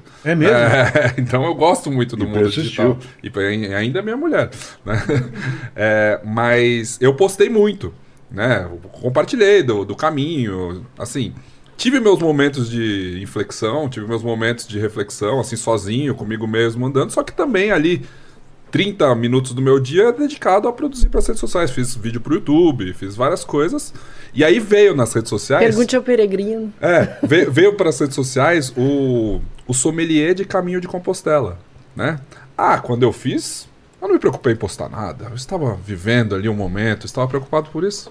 Daí eu fico pensando, legal, foi sua experiência, mas É, assim, pra você, né? o, o- o- existe um tipo de hater que é aquele que vai te criticar independente do que você faça, Claro. assim, né? Então, assim, você faz o caminho de Compostela, ah, não, mas eu deveria ter feito desse jeito, deveria ter feito aquilo. A rede social te coloca em contato com essas opiniões que podem, quando você é muito jovem, quando você não tem segurança do que você está fazendo, podem te prejudicar muito. Mas quando você tem já certeza do que você está fazendo, também podem te incentivar. Eu sou incentivado por esse tipo de hater. assim, Desafiado. eu- desafiado. Eu gosto de incomodar, né? Eu gosto de, ao estar lá fazendo o caminho e postar, eu gostava de perguntar tal. E aí eu gravava respondendo, ó, galera sommelier de caminho de Compostela, né? Eu fiz também com um negócio que era o... que eu descobri lá, que é o back transfer, né? Ah, de você mandar? Você manda. Eu fiquei em bons hotéis no caminho, assim, né? E eu mandava. Eu tinha uma mala Você não pesada. teve bolha no pé? Tive, mas tranquilo, Tranquilo. assim, de boa. Não, dá pra fazer do jeito Teve que amigo meu que ah, ficou na carne viva Cara, o pé. dá pra escolheu errado. Se você escolhe errado o Mas calçado, o peregrino tem de sofrer. faz Quem não parte. quer sofrer é o turista. Eu, eu, eu, O peregrino, se chover, se tiver frio, Exato. se tiver bolha, é assim que a alma dele fica Ma- salva. Mas o que acontece é que você pode fazer o caminho de Compostela do jeito que você quiser, que fizer mais sentido pra você. Pra mim, foi uma coisa de. Eu tinha eventos em duas datas diferentes e eu tinha um tempo Mas pra foi uma fazer. busca espiritual Eu também ou não? Foi também, mas dentro de um, de um De uma conforto. experiência. É, meus amigos falaram que eu fiz o caminho de compost Nutella. Que é o- Maravilhoso! Que aí, que aí mandava mala pesada todo dia. Eu saía do hotel, chegava no outro, dormia bem, comia bem, tomava vinho. Ah, então era. Não. É outro. Eu É já aí, perguntei, cara. Pedro, Mas e os restaurantes caminhada, no Mas fiz a caminho? caminhada. Os Comi restaurantes bem, no caminho são dormi- bons? São ótimos, Então, cara. Em Portugal é maravilhoso. Qualquer lugar que você para pra comer é A excelente. grande assim, vantagem, se eu hoje tivesse filhos pequenos, A grande vantagem que eu teria é que se eu tivesse um filho adolescente, eu saberia tudo que ele está fazendo. É. Onde ele está, com quem ele está. Eu posso localizá-lo usando os tags todos que existem. Lembra como e era antes? isso não era com vocês quando crianças. Não tinha foi celular. comigo. Depende. Era telefone Depende, fixo. depende. Nossa. Uma, Você saía e ficava o dia inteiro fora, e aí? uma rede social morre quando seu tio entra nela. É. Quando seu pai entra nela. Então, assim, é, o Facebook morreu pra mim quando ele entrou, né? Quando, quando, quando minha mãe entrou, que ficava comentando minhas fotos. Aí aquilo perde a graça. Olha meu bebê É, cresceu. exato. Minha tia, né? Aquela tia do interior tá lá no Facebook. Aí, você aí a gente foi pro Instagram. A minha geração, E a Da avó, rede? a minha avó está no Instagram Tá e no todo mundo no Facebook. Instagram Então, agora. mas o mais jovem busca outros caminhos. Agora foi pro TikTok, né? o mais novo, né? TikTok, entre outras coisas. Alguns ainda estão no Snapchat. e- É. E, e a rede social morre quando você- a supervisão chega. Então, assim, você saberia o que ele quer que você saiba. Né? O adolescente, acho que hoje em dia, compartilha no. Ele não resistirá. Ele quererá mostrar em outros lugares. É, então é aquela sociedade mais Você é vegano? egocêntrica. Você é vegano? Não. Você sabe como você descobre que uma pessoa é vegana? Ele vai te contar. Exatamente, é a mesma Ele vai coisa. o cara que faz crossfit, ele vai te falar, eu faço crossfit. É, o cara que faz o caminho de Compostela também. Eu, cara, eu, eu vou, fa- vou pegar dica com você que eu quero fazer isso daí. Faça. Quero fazer muito, muito. É muito legal. É muito legal. Sabe que na- durante a pandemia, um do- uma das coisas que me fazia passar o tempo era ver ge- esses vídeos de pessoas fazendo caminhadas. Já, já Veja viu o isso meu. aí? Veja o meu. É muito legal. Exatamente, o cara que vai legal. fazer não sei quantos quilômetros no meio da montanha e dá É. uma paz aquilo, cara. É E aí ele vai filmando com a. Vai com isso, com drone, ele drone, faz toda a É. filmagem, né? Eu fiz, eu tô fazendo uma sequência do, Pô, vou do ver, caminho. vou ver. Você já montou algum curso de fazer o caminho de Santiago de Compostela? Não, olha, Não. é um nicho. É um nicho, é um É um nicho. nicho. Tem, Aí Mas deve ter do- guia, tem deve ter pessoas que falam sobre isso e são guias, né? Sim, de- eu, eu, eu comprei o meu tênis porque eu vi uma blogueira de peregrino. né? Ah, Uma bela- Ah, é? blogueira. Que ela É. compre esse De tênis, essa meia. Sim, ela tem um canal, ela tem o Instagram dela, ela faz vários, Ah, vários, várias rotas pelo mundo. Deve ter curso já. Com certeza. Aí que tá. Esse é o ponto. A gente falou bastante aqui do efeito do digital nas gerações mais novas. Da mesma forma que aconteceu com a mídia, Vilela, do- da democratização da mídia. É. A gente não tá em nenhuma televisão, mas a gente tem uma audiência, você tem uma audiência Tá no incrível. mundo inteiro agora. Tá no mundo inteiro. Eu vi esse movimento, né? Essa mudança. Né? Eu trabalhava na mídia formal e eu vim pro digital porque eu entendi que a, a, a oportunidade estava aí, né? De, de ampliar aquilo que o meu público, o público dele, né? De chegar às mais pessoas. Conta depois como foi a recepção lá em Portugal, né? Dessa vez que você foi, em comparação com, com 2015. Mudou, né? Mas o que eu acho que a gente está no momento agora também é da democratização da educação, do saber, Ah, é? né? Então es- esse é o lado positivo. Eu acho que é o lado positivo, porque para você ter aula com Cortella, né, até alguns anos atrás, até 2018, você tinha que fazer pós-graduação em educação na PUC São Paulo. O conhecimento ficava restrito àquilo que a gente chama, chamava de uma elite intelectual, assim, Entendi. dentro dos muros das universidades, dentro dos, das, do- das salas de aula de cursos livres, da Pan-Americana, onde você deu aula. Hoje, esse conhecimento pode chegar a qualquer pessoa no mundo se for feito de forma certa. Então, eu acho que a gente melhora aquilo que a Rê falou no começo, a nossa missão aqui, até como ensinantes digitais, é trazer pessoas que tenham autoridade real, pessoas como meu pai, pessoas que, que acumularam um saber ao longo da vida, também para produzir conteúdo no digital. Pra gente, a, gente só me- a gente fica falando, né? O discurso é super bonito, a gente só melhora o país com educação, com educação, com educação, com educação. A gente tem que aproveitar que a atenção das pessoas está na tela do celular, tá no digital, para trazer essas pessoas que têm o preconceito com a rede social, que têm o preconceito com os cursos online, para que elas en- ensinem pessoas da forma certa no digital. Você imagine é, o TikTok, que ele tem uma, uma natureza também de entretenimento, também de a famosa dancinha. Eu não o faço, né, a dancinha, mas por conta da organização, eu não faço. É. Por conta da organização que o Pedro fez com a agência Sofia, eu tenho mais de 2 milhões de seguidores no TikTok. Que é, um, Esses- que é um lugar que você não me imaginaria. não, e aí qual é a sequência? Pessoas entraram para estudar um pouco de filosofia e outras coisas, vendo algum vídeo meu ali. Claro.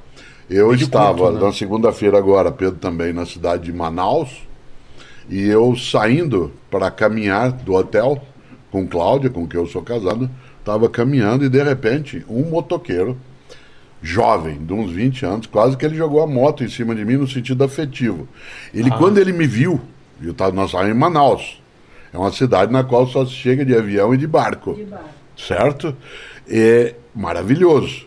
Ele viu, ele parou a moto, largou a moto no chão, tirou o capacete, pôs no chão o capacete, até o Godoy que foi lá e segurou, veio correndo e ele me abraçou de um jeito, de um jeito tão filial. Ele pôs a cabeça no meu peito e disse: eu, As coisas que eu vejo tudo no TikTok, elas mudam minha vida. TikTok? E eu voltei a estudar por conta disso, etc. E começou a chorar. É claro que eu também fiquei emocionado, quem estava perto sim. Essa condição, ela só é possível por conta de uma série de, de estruturas, de passos, etc. E é claro que a mesma coisa poderia acontecer, porque a mesma condição que permite que alguém vá e diga, eu vi um vídeo e isso abriu para mim uma porta, também permite que ele vá ser alguém que é homicida, que se prepara para matar pessoas, né, que, Que aprende parte- no YouTube a fazer uma bomba. a fazer uma bomba. a- Então, uma nesta condição, o Pedro usa uma expressão que eu gosto muito, isto é, cada vez mais nós temos de tentar ocupar esse território digital com aquilo que carrega o benefício e não o malefício. E nós temos que nos preparar melhor, e diz a Regiane, com método. É que toda ferramenta ela pode ser diabólica ou divina. E se a gente se curva para o diabólico, se a gente só diz, ah, isso é diabólico, e a gente não olha para esse lado Alguém divino. vai ocupar esse Ah, espaço. exatamente, e a gente não usa a ferramenta, não transforma a ferramenta no poder para o bem que ela tem, nós somos coniventes, né? Eu gosto de seguir gente que ensina, né? E aquilo que, o, que é o bom conteúdo, que eu chamo, que é o que o meu pai faz, o Karnal faz, o Pondé faz, o Clóvis faz, assim, são professores que ficavam restritas nessas quatro paredes e que hoje atingem milhões e milhões de pessoas. E por atingir milhões de, pessoas, milhões de pessoas, às vezes sofrem preconceito daquela academia que ficou restrita lá Verdade. que não gosta de olhar para o digital, que é contra as pessoas que estão produzindo, vendendo cursos, assim.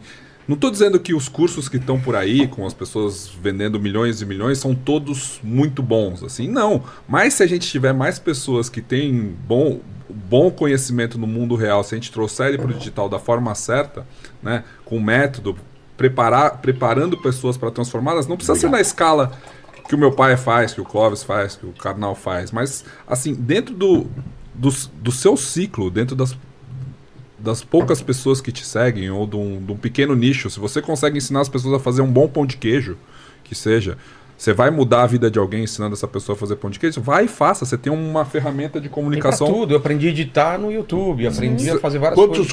cursos você já montou dentro Ah, do mais de 60. teu 60? Uhum. De que áreas? De, principalmente da área da saúde e marketing digital. Mas a gente tem outras áreas que a gente tentou também, que a gente eh, né, eh, estudou. É, a gente precisa aprender a ensinar online. E É. às vezes até um professor que sabe muito bem ensinar offline, ele precisa de uma preparação que não é só ferramental. É uma preparação para ensinar um aluno que nunca ouviu, né, professor? É. É diferente. Então, ah, então isso a gente pode fazer e, e esse período que a internet existe e esse período em que os cursos online foram se desenvolvendo, a gente já tem um laboratório suficiente para entender o que, que funciona e o que, que não funciona. O que, que é possível fazer eh, no ensino online que vai de fato levar a pessoa a uma transformação. Então, hoje já tem um método para isso, a gente já consegue olhar para o histórico eh, do ensino online e tirar conclusões e desenvolver ferramentas para isso. E ele não exclui o presencial. Não. Por exemplo, o Pedro chamava atenção. Em 2015, estava eu com Cláudia em Lisboa e eu andava tranquilamente. Uma outra pessoa me abordava, "Ah, você é aquele filósofo brasileiro, né, mas assim, muito, digamos, muito eventualmente. Agora, em 2023, eu não conseguia andar. Eu não conseguia andar sem ter uma abordagem afetiva, né, uma abordagem carinhosa, mas em sequência, em qualquer lugar. Num restaurante, aí você diz, ah, isso é por causa dos brasileiros que estão lá. O Pedro fez um levantamento, né, e aí eu tinha uma Eu palestra perguntei lá. na palestra que É. eu faço na abertura, quem aí nasceu no Brasil? Era 30%. 30% só. É, pois bem, eu ia para fazer uma palestra presencial para 2.200 pessoas, que é uma coisa, é uma aula. Nós tivemos que abrir uma segunda, porque o público é presencial, ele pode ter aquilo no digital. Ah, Mas Mas A ele quer valorização do pessoal. as duas coisas. Mas Fica ele só maior, foi lá. talvez. Foi o que, Ô, o, você foi o, que o é professor muito falou, louco, o, o- o manual, o, o, o pessoal, ele está sendo cada vez mais valorizado. E a gente tem um fenômeno do Brasil, que é o do filósofo pop, né? Que é um É. professor muito seguido, assim, que é difícil da gente encontrar fora, assim. Ele, ele, é, ele é um professor, as pessoas vão assistir uma aula. Não, ele é o professor na carteira. Quando, quando você ia imaginar isso, É, e, e, assim, e, e Não, o, eu passado. menos ainda. Né? é, no e, passado. e o fã do professor, ou do ensinante digital, no caso, de alguém que se propõe a ensinar no digital, é diferente. O que eu mais ouço para as pessoas que abordam ele é assim: ai, eu não abordo ninguém. Mas com ele eu vou ter que tirar uma foto. Eu nunca pedi isso pra ninguém, mas pra você eu vou ter que pedir. Tem seus que é pai- mi- seus pais que- estão aqui. É. Peraí, mãe, peraí, peraí, peraí. Nós Coloca. moramos- Põe o microfone mesmo. aí. Nós moramos quatro anos em Portugal, né? Aham. Torres Vedras fica a 40 quilômetros de Lisboa. E a área de educação, professor, lá, está muito aquém da nossa. Muito, é. E isso que você falou, os portugueses são assim, né? Assim, mais fechados, assim, tudo. Mas o seu pai é muito conhecido, porque eu fazia academia lá e as professoras comentavam sobre isso. Aí eu falei, falava que eu conhecia você. Ai, não diga. Por quê? É a forma de falar é, é simples, fácil, afetiva.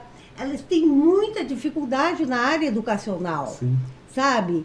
E não são assim acolhidos assim com aquele carinho como aqui no Brasil é. Mas o tipo de relação é, É. diferente, o tipo de admiração é diferente. A Regiane tem isso em outra escala, claro, com os alunos dela. Eu tenho isso com as pessoas que, eu- que são meus mentorados lá, alunos, ou pessoas que, que me seguem no, no Instagram, porque existe uma reciprocidade. Existe. É como se a pessoa viesse te agradecer por algo que você deu pra ela. Assim, isso é maravilhoso. Isso pode acontecer em qualquer escala mesmo, mas, assim, mas sabe? é que eu, eu analiso muito isso com um tipo de abordagem também que, de pessoas que vêm Uhum. conversar comigo, principalmente depois da, da pandemia. A gente vira meio é, quase uma pessoa da família. Porque as pessoas hoje em dia, com a facilidade do celular, ela tá lavando louça, tá te escutando, É. ela tá na academia, ela tá te escutando. Então, ela, você faz parte do dia a dia mesmo dela. Entendeu? Dentro então, do- assim, ela- a tua voz está lá na cabeça dela. Então, ela fica muito feliz quando encontra Dentro você. do digital, eu estava vendo umas pesquisas essa semana. É, o podcast é a, a forma que mais dá é, pertencimento, mais cria comunidade, ou seja, É. mais dá essa relação, porque é longo, né? É. Não é uma coisa curta, não é um, um TikTok, não é Exato. uma foto do Instagram que E- passa no e- seu feed. A pessoa continua com você. E na teoria, ele não, não era pra existir nos tempos de hoje. Pois é. Porque o que, que é que todo mundo fala? Ah, ninguém aguenta conteúdo longo, faz a coisa curta. E é o contrário. Os, os Não, é a ressurreição do rádio. Exatamente, exatamente. Mas as é- pessoas estavam mas- com saudade O Pedro de falou, conversa. falou do Tinder. né? É, O pessoal brinca que quem inventou o Tinder, mas presencial foi o Silvio Santos. Exato, né? Com o namoro na TV. Sensacional. Certo. Namoro na TV. Era um Tinder da época, né? E você, a pessoa fica com você, ela se acostuma com a sua voz. E, é- e ela fica, e, o, e o podcast é aquela coisa que a pessoa ouve enquanto ela está fazendo outra coisa. É. Né? Não, não- é uma, é um, conteúdo secundário ali, porque ela tá ou Dirigindo. na academia, É. dirigindo, ou até fazendo alguma coisa no computador, assim que seja. E, e é uma coisa que, pra eles, traz um aprendizado. Claro. Então, assim, ele sai do podcast com uma coisa também que E ele aí tem aprendeu. essa reciprocidade, né? É, é aquele- que até alguma coisa, acho que. Ó, dá pra conversar e responder cerebral. coisas. E olha o mundo É. digital, olha só. A, a Rê fala sobre isso. É, eu, eu acho incrível quando um professor, principalmente se a pessoa já é professora, ela vai ensinar online, porque ela, ela além de ser professora, ela se torna um líder de movimento. Então, olha que, que bacana a gente ter professores, ou seja, educadores, que são líderes, que, que, São que divulgadores, né? tomam de para si, exatamente, tomam para si essa primeiro uma oportunidade, segundo uma missão de se tornar líderes de um movimento educacional. Então eu acho que é um- uma uma questão a se pensar, né? E até Pedro falou, né? ah, as pessoas que têm preconceito contra o digital, talvez esse preconceito eh, esteja barrando pessoas de levar realmente esse conhecimento e de tornar incrível o movimento educacional através da E internet. Vilela, uma das coisas que a gente fala sempre é que aquilo que é óbvio pra você, aquilo que você sabe que é óbvio, Não é óbvio para as outras Claro pessoas. que não. Claro que É um não. conhecimento super valioso. Eu tenho essa preocupação aqui. Às vezes eu trago astrônomos, é, psicólogos e tal. Eu tenho essa preocupação de ir pro, do básico até o mais. Falar, mesmo que eu saiba, a pessoa fala, cara, que interessante. Como surgiu o dinheiro? É. Como que surgiu a- as, primeiras trans- a- as primeiras transações, então, é, financeiras, assim, se é um economista. No caso da filosofia, já, já- a gente já falou sobre a história da filosofia também, das escolas é, da- é, gregas e tal. Eu acho legal. interessante isso. Por né? isso que o Milor dizia: não esqueçamos que o inventor do alfabeto foi um analfabeto. certo. Por isso que as, as gerações mais novas eu acho que são muito mais inteligentes que as gerações antigas. O cara inventou o alfabeto. Exato. O, o cara tinha todo o tempo do mundo também, pensa bem. Não tinha, não tinha o que escrever, não tinha o que ler. Mas você sabe que outra coisa que gera Mas tinha que conversar muito. Exato, tinha que conversar. Uma coisa que gera muita rejeição, gerou em mim no começo é, do mundo do, do ensino online, é que se fala Mas muito... hoje não tem mais rejeição. Você acha que tem ainda? Ainda tem. Ainda tem da parte acadêmica, porque se Não, fala... da parte acadêmica, mas É. do público não, né? Menos, menos, É. mas ainda tem. Acho que nas gerações, pessoas 45 mais, Ah, tá, até mais- ainda, ainda tem. Pelo discurso que ele, é, que ele existe na, na rede social, assim, no mundo digital. Se fala muito do dinheiro, né? Da possibilidade de você ganhar dinheiro vendendo curso. é Ah, o curso tá. para vender curso. E o que a gente identificou, né? Depois que eu conheci a Regiane também, eu, no, no trabalho que eu já tinha com meu pai, nos cursos que a gente tem juntos, é que faltava um, um curso, um conteúdo que ensinasse as pessoas a ensinar. Porque ensinar a vender, ensinar técnicas de venda no mundo digital é o que mais tem, até para cursos online. Mas não tinha tanto, ou não tem, pessoas que se preocupam com a entrega, com a transformação do aluno, com, Com a como- pedagogia. com a pedagogia, né? É por isso que a gente se juntou e por isso que a gente criou o Ensinantes Digitais, que vai, semana que vem, vai estar disponível a partir da oficina do curso online, né? Que é esse Então, mas evento é um de quatro curso- dias. A, a base do curso é o quê? É, eu, eu, eu quero ensinar matemática ou eu quero ensinar qualquer coisa? Quer ensinar a fazer pão de queijo, quer ensinar a enfeitar Fazer um copo. podcast. É. A lógica ela é muito forte. Aliás, essa é a razão de eu ter entrado um pouco nesse circuito.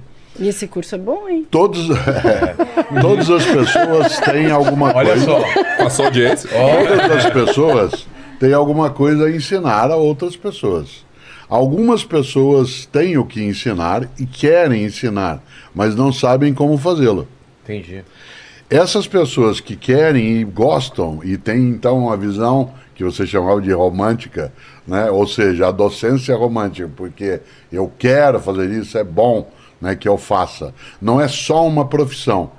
Encontram também nesse circuito a possibilidade de ter, né, o Pedro fala de três grandes R's, que é a realização pessoal, né, o reconhecimento social e ao mesmo profissional e o retorno financeiro. Então, esta lógica, durante muito tempo, a docência, como é o caso profissional, ela se dando de, como carreira, né, ela é uma coisa. Outra coisa é você ter ensinantes digitais, que de fato são pessoas que, tendo um conteúdo, não podem perecer com esse conteúdo. Né? Isto é, E morre, você né, se você vai passa e ele pra- desaparece, a expertise, a capacidade. No entanto, como ensinar? É. né? Eu nunca esqueço, professora, de uma aluna minha no mestrado da PUC São Paulo, que no primeiro dia de aula disse: Eu vim fazer mestrado pelo seguinte, eu fiz curso de pedagogia e depois eu tinha feito antes curso normal, que era o antigo magistério, antigo normal, depois magistério. E eu, no primeiro dia de aula, eu achei que era assim: eu falava, eles aprendiam. Eu falava, eles aprendiam. Aí eu falava, eles não aprendiam. Eu falava, eles não prestavam atenção. Eu falava e eles não estavam nem aí com o que eu estava dizendo. Ela diz: Eu me senti enganada. Claro que aí o enganado é assim: houve uma falha na formação. Então, embora se queira algo ensinar, é preciso aprender a fazê-lo. Né? E quando o Pedro e a Regiane começaram a estruturar essa parte de ensinantes digitais, é preparar as pessoas para que ela tenha né, fundamentação para fazer aquilo que ela quer fazer.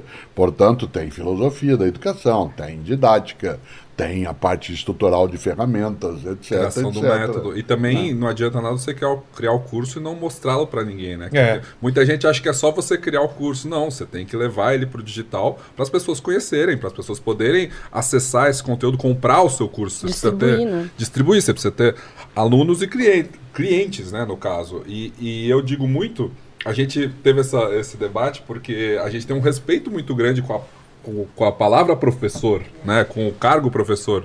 Regiane eu não nos consideramos professores, né? A gente chegou no ensinante justamente por isso, porque a gente não quer afastar ninguém. Eu não quero que só professores do mundo real venham para o digital. Quero pessoas com um saber qualquer, Com uma habilidade uma especial. habilidade específica que pode sim ensinar. Ele vai ser um ensinante, né? E o aluno vai ser um aprendente. Alguém como Machado de Assis que não fez faculdade. Exato, exato. Essa, hoje em dia, é, é, vocês acham que cada vez menos vai se pedir, vai se exigir o ensino formal e que, e que- vai mais ter a- a- o teste ou, ou saber o que a pessoa sabe fazer? A gente já tem essa condição, né? A Regiane lembrava ao falar do filho, existe uma possibilidade na legislação de que você possa ter a certificação sem passar por todas as etapas, desde que você demonstre o conhecimento. É curioso, porque no campo da educação pública, isso veio especialmente da atividade circense, Ah, é, ou né? das famílias ciganas. Dadas as famílias ciganas, elas teriam um deslocamento, uma espécie nomadista né, de vida, e as famílias circenses também, a legislação que cobria esse tipo de criança, que estava hoje numa escola, semana que vem em outra cidade, a outra em outra, ela, para poder ter essa condição, ela tinha que prestar eventuais exames para demonstrar capacidade. E, portanto, isso não é tão complicado assim. De maneira geral, as empresas exigem uma certificação muito menos pela necessidade de um conteúdo específico e mais como critério de corte na seleção. Entendi. Isto é, se você abre uma vaga e você tem 50 candidatos, a melhor forma que você tem é exigir que ele tenha ensino médio. Porque aí você já faz um corte ali em relação a isso. Não necessariamente o que ele aprendeu no ensino médio terá utilidade naquilo que vai ser trabalhado. Mas você usa como critério né, de corte. E eu não acho que vá se diminuir essa é? necessidade. O que eu acho é que vai mudar o modo né, de obtenção da certificação. Porque eu quero, quando eu faço um curso, ter né, uma consolidação daquilo por intermédio de um do- documento, um certificado, para que eu possa comprovar. Né? Essa comprovação se diz, mas ela se dá na prática. Sim, também. Mas quando você pode a priori indicar que você passou né, por uma formalização da estrutura, então eu não acho que a gente vai abandonar né, esse processo, porque o processo de escolarização ele tem pelo menos 2.500 anos no Ocidente, né, dos seus vários modos, mas que ele vai alterar a maneira de se oferecer. Não obrigatoriamente é o banco escolar, não obrigatoriamente é algo que tenha que ter outra pessoa né, presencialmente. Ele tem vários modos de fazer que vale, como os filósofos gregos ensinavam na praça. Exato. Aliás, falando dos gregos, professor, é, acha que a gente melhorou muito daquela época para cá? Ou a gente. é- Depende, É né? otimista ou pessimista em relação a Depende. Por exemplo, a gente eh, tem condições hoje né, de não imaginar que um trabalho escravizado ele seja natural, como Aristóteles achava. Ah, é? A Uma gente coisa- não acha que a riqueza da sociedade ateniense do século V, antes de Cristo, que ela era consequência da inteligência de pessoas exclusivamente, em vez de ser resultante de um trabalho escravizado. Dois terços da população ateniense no século V eram escravizados. Né? Portanto, se havia gente trabalhando bastante e outros que donos deles não precisavam trabalhar, a filosofia podia vir à tona com facilidade. Exato, tinha muito né? tempo pra- Então, nesse campo, por exemplo, que era um cidadão grego né, no ano 400, tinha que ser homem, homem masculino, mais de 35 anos de idade e grego. Não podia ser mulher, não podia ser seja, não podia ser reduziu estrangeiro. a uma parcela- Então, esse polo. Algumas coisas na vida elas tiveram uma melhora significativa desde os gregos, outras não. Nós temos hoje menos violência do que a gente tinha durante dois mil anos. A gente tem hoje mais recusa à violência e mais notícias sobre a violência. Ah, tá. Nós temos mais recusa. Quando você diz assim, São Paulo é insuportável, claro, a cidade que moro, por conta de que ela é violenta, ela é bruta, nós nunca tivemos tantas agregações de tantas pessoas no mesmo território. É, comparativamente a outros momentos da história, nós temos um nível menor de violência nos tempos atuais. A gente tem mais a rejeição a ela, uma legislação que busca impedi-la no limite máximo e também, é claro, a notícia sobre ela. Outro dia eu li uma frase que era, dizia o seguinte: a pólvora, a, o açúcar é mais perigoso que a pólvora. Porque morrem mais pessoas em decorrência da diabetes no mundo do que de violência de, por arma de fogo. Mas a gente se forma. Você quer um exemplo concreto? Você pega aqueles 5 quilômetros do, da Orla de Santos, da cidade de Santos. Sei. Há 20 anos, as pessoas passeavam com os seus cães, porque ali é um lugar maravilhoso para você poder demais. caminhar, e elas não coletavam os dejetos caninos. Pouco a pouco, aquela comunidade foi se formando. Não bastou dizer, não deixe o dejeto do teu cão no caminho. Foi necessário também colocar lixeiras. Foi necessário que o poder público colocasse saquinhos plásticos. Foi necessário que uma outra pessoa que visse alguém deixar o cão, deixar o dejeto sem recolhê-lo, dissesse, poxa, esse aqui é o nosso jardim. Né? O público não significa que não é de ninguém, significa que é de todo mundo. Então, esse tipo de movimento, eu acho que ele demonstra que é possível fazê-lo.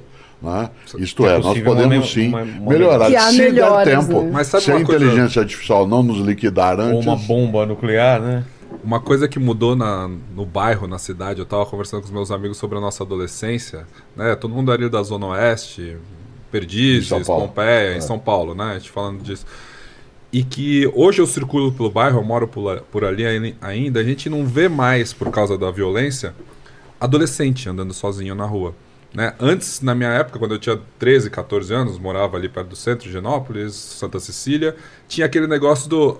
Ah, vou até ali jogar bola no prédio do meu amigo. É. E aí você ia, você passava na padaria. Não tem mais pessoas. Então de brincava na menos de- rua.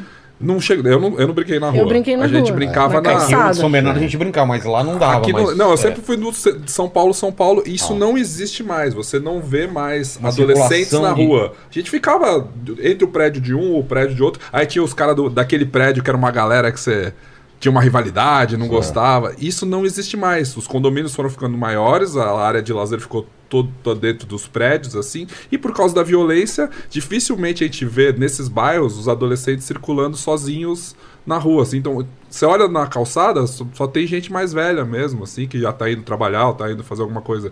A gente perdeu, por causa da violência nos grandes centros, nesses bairros mais centrais, assim, essa possibilidade de você conhecer a galera do prédio vizinho, sabe? É. De- que era uma coisa muito de bairro, assim. essa é sabe? uma mudança. Essa é uma a mudança. selva ficou menos inóspita do que a cidade. Aí o pessoal se É. reúne na praia, né? Quando Porque tem praia, quando, não, quando vai pra praia, que é um lugar menor, aí É. tu vê a garotada mais reunida na rua ou na. Eu sei que parte desses jovens, quando eu né, os tinha comigo como amizade, cuidado, eh, paternidade, eles andavam em cardume.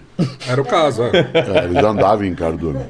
Então esse cardume passava para cá, passava para lá. Agora você não tem mais né, esse movimento.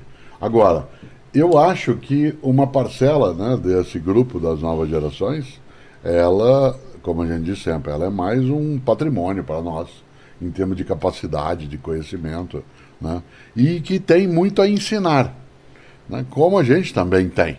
Portanto, é um movimento de reciprocidade. Aí é uma, é uma permuta. Eu fico encantado com algo que no mundo do trabalho incomoda os adultos, porque, de maneira geral, o jovem que entra agora no mercado de trabalho ele diz assim: eu quero fazer só o que eu gosto.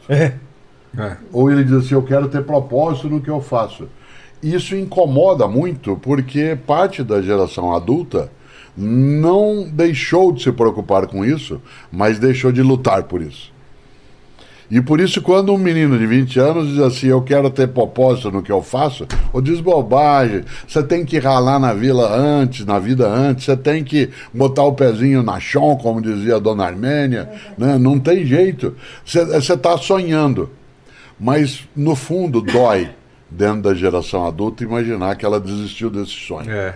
Isto é, do trabalho com propósito, com sentido. né? E eu acho que uma parte dessa ilusão a quimera, como diriam os gregos, né, que o mundo digital pode trazer, e também pode trazer o contrário, que é um despertar. né? Pode trazer a possibilidade de dizer eu não tinha pensado nisso, Mas isso- existe um outro caminho. Mas, Cortella, isso levanta uma questão do, do só fazer o que eu gosto ou, ou é, não estar preparado pro, pro que não é o do, do meu agrado, né? Que é o que a gente, tanto na comida, hoje tem o iFood que você escolhe exatamente o que você quer comer, escolhe o seu filme na hora que você quer. Então, assim, a gente está muito mal acostumado.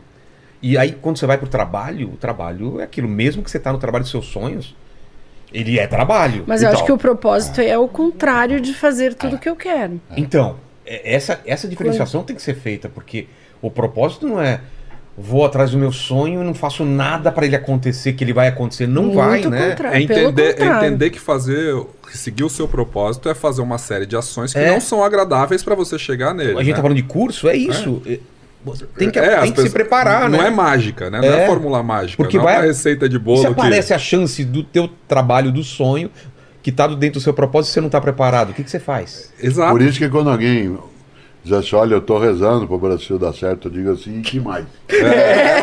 Além de rezar. Ou diz assim, eu estou rezando para não ter mais esse tipo de guerra, e que mais, eu pergunto. Porque é claro que a oração, a reverência, o reconhecimento, ele é importante no nosso modo de ser. Mas ele não é suficiente. Por As isso, ações. esse o que mais É. né, é o passo que tem, que tem de ter também. E claro que fazer o que se gosta exige fazer o que não se gosta para obtê-lo. né? Eu quero viver mais, viver bem, conviver com netos e netas. Para isso eu tenho que fazer uma coisa que eu não gosto, que é a musculação que eu faço para dizer. Tem que fazer, né? Eu tenho que fazer Dieta. três vezes por semana, tenho que fazer dieta. Né? É, eu não gosto, mas o meu objetivo vai além disso. É. Por isso eu passarei por aí. Pra chegar até o pessoal lá em Belém, Manaus tem que pegar avião, ficar em hotel. É Não tem o mesmo. teletransporte ainda, né? Ainda, É, Ainda. as atividades Ainda. presenciais. é. Mas o teletransporte, a gente já discutiu aqui com, com, com o pessoal Com da ciência. Na teoria, ele destrói você aqui e Isso. reconstrói você É. lá. E aí, aquele cara lá é você Ou ou é é, outra ou é outra pessoa? E aí, Cortella? Isso é, um, isso é filosófico. Não, hein? isso sim, de Que é fato. navio- o- o- a né? ideia do Porque- navio de Teseu, né? Ué, a ideia é também de viver para sempre numa máquina, né? Se você consegue fazer o download É. de todos os seus pensamentos para um computador que não vai morrer, aquele que, que, vai vai, ser- viver dentro do É computador você? é você? Exatamente. Eu sugiro que vocês assistam um filme antigo, dirigido pelo John Borman, com Sean Connery como ator. Qual? Um filme dos anos 1970, chamado Zardos, que é uma brincadeira com o Mágico de Oz, The Wizard of Oz, que é uma sociedade avançada no futuro que consegue, por intermédio de cristais, a imortalidade. E depois de 500 anos de imortalidade, de convivência, de presença do mesmo modo, a mesma praça, o mesmo banco, o mesmo jardim, eles querem morrer. Eles não aguentam mais? Não. Porque, como dizia o Mário Quintana, o paraíso deve ser tão monótono quanto domingo à tarde. certo? E esse filme lida com uma comunidade de pessoas imortais que querem encontrar alguém que estilhasse o cristal para que eles percam. Ele é todo feito em cima do segundo movimento da sétima sinfonia de Beethoven. né? É maravilhoso, é maravilhoso. Uma das né? coisas que mais incomoda é que nesse mundo de streaming, a gente é refém do catálogo do streaming. Isso. Se não tá no Netflix, dificilmente você eu vai vou ver esse buscar o filme, mas, mas essa questão que, que o professor trouxe é, é uma coisa muito louca, né? É, de a gente é, é a gente, a humanidade é porque ela é finita. Você faz o máximo que você consegue, porque você sabe que tem um fim. Se você sabe que não tem um fim, e É. aí? É domingo à tarde. É, é um, é um eterno domingo à tarde.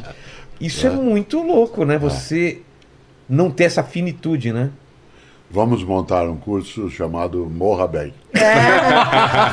Esses dias meu. Morra bem caminhoneiro, lembra? Morra bem, Eu tenho um caminhoneiro. primo que é dentista na Austrália. Esses dias ele tava aí, ele tava contando de um paciente de 100 anos que ia E lá. aí? E aí o paciente ia lá e dizia assim: Eu quero morrer, mas eles me esqueceram. Sério? Eu tô Às esperando, tá mas eu não né? morro. Eu tô cansada. Aí passou um tempo, veio a filha dele. Ai, finalmente ele morreu. tipo, Olha só. Mas, mas em vários. Mas com uma naturalidade.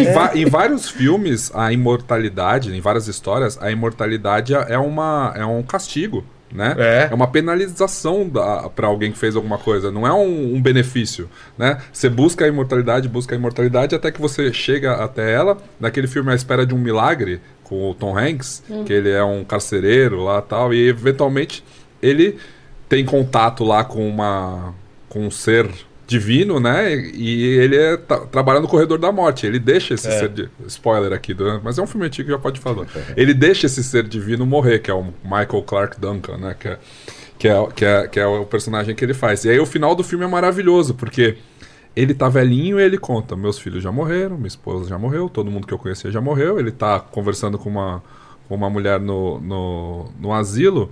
E aí a última cena é ele com um ratinho que também tem, né? A, entra em contato com o, aquela ser de vida. E o ratinho tá vivo. Ah, o ratinho é imortal como ele? Rati- Ah, Rati- tá. Então, não é que ele é imortal. É que assim, se o ratinho durou até tanto, ele não sabe quanto tempo ele vai durar, assim, sabe? Então ele é provavelmente. Ele vai durar muitos e muitos anos que. E, e ele entende que esse é o.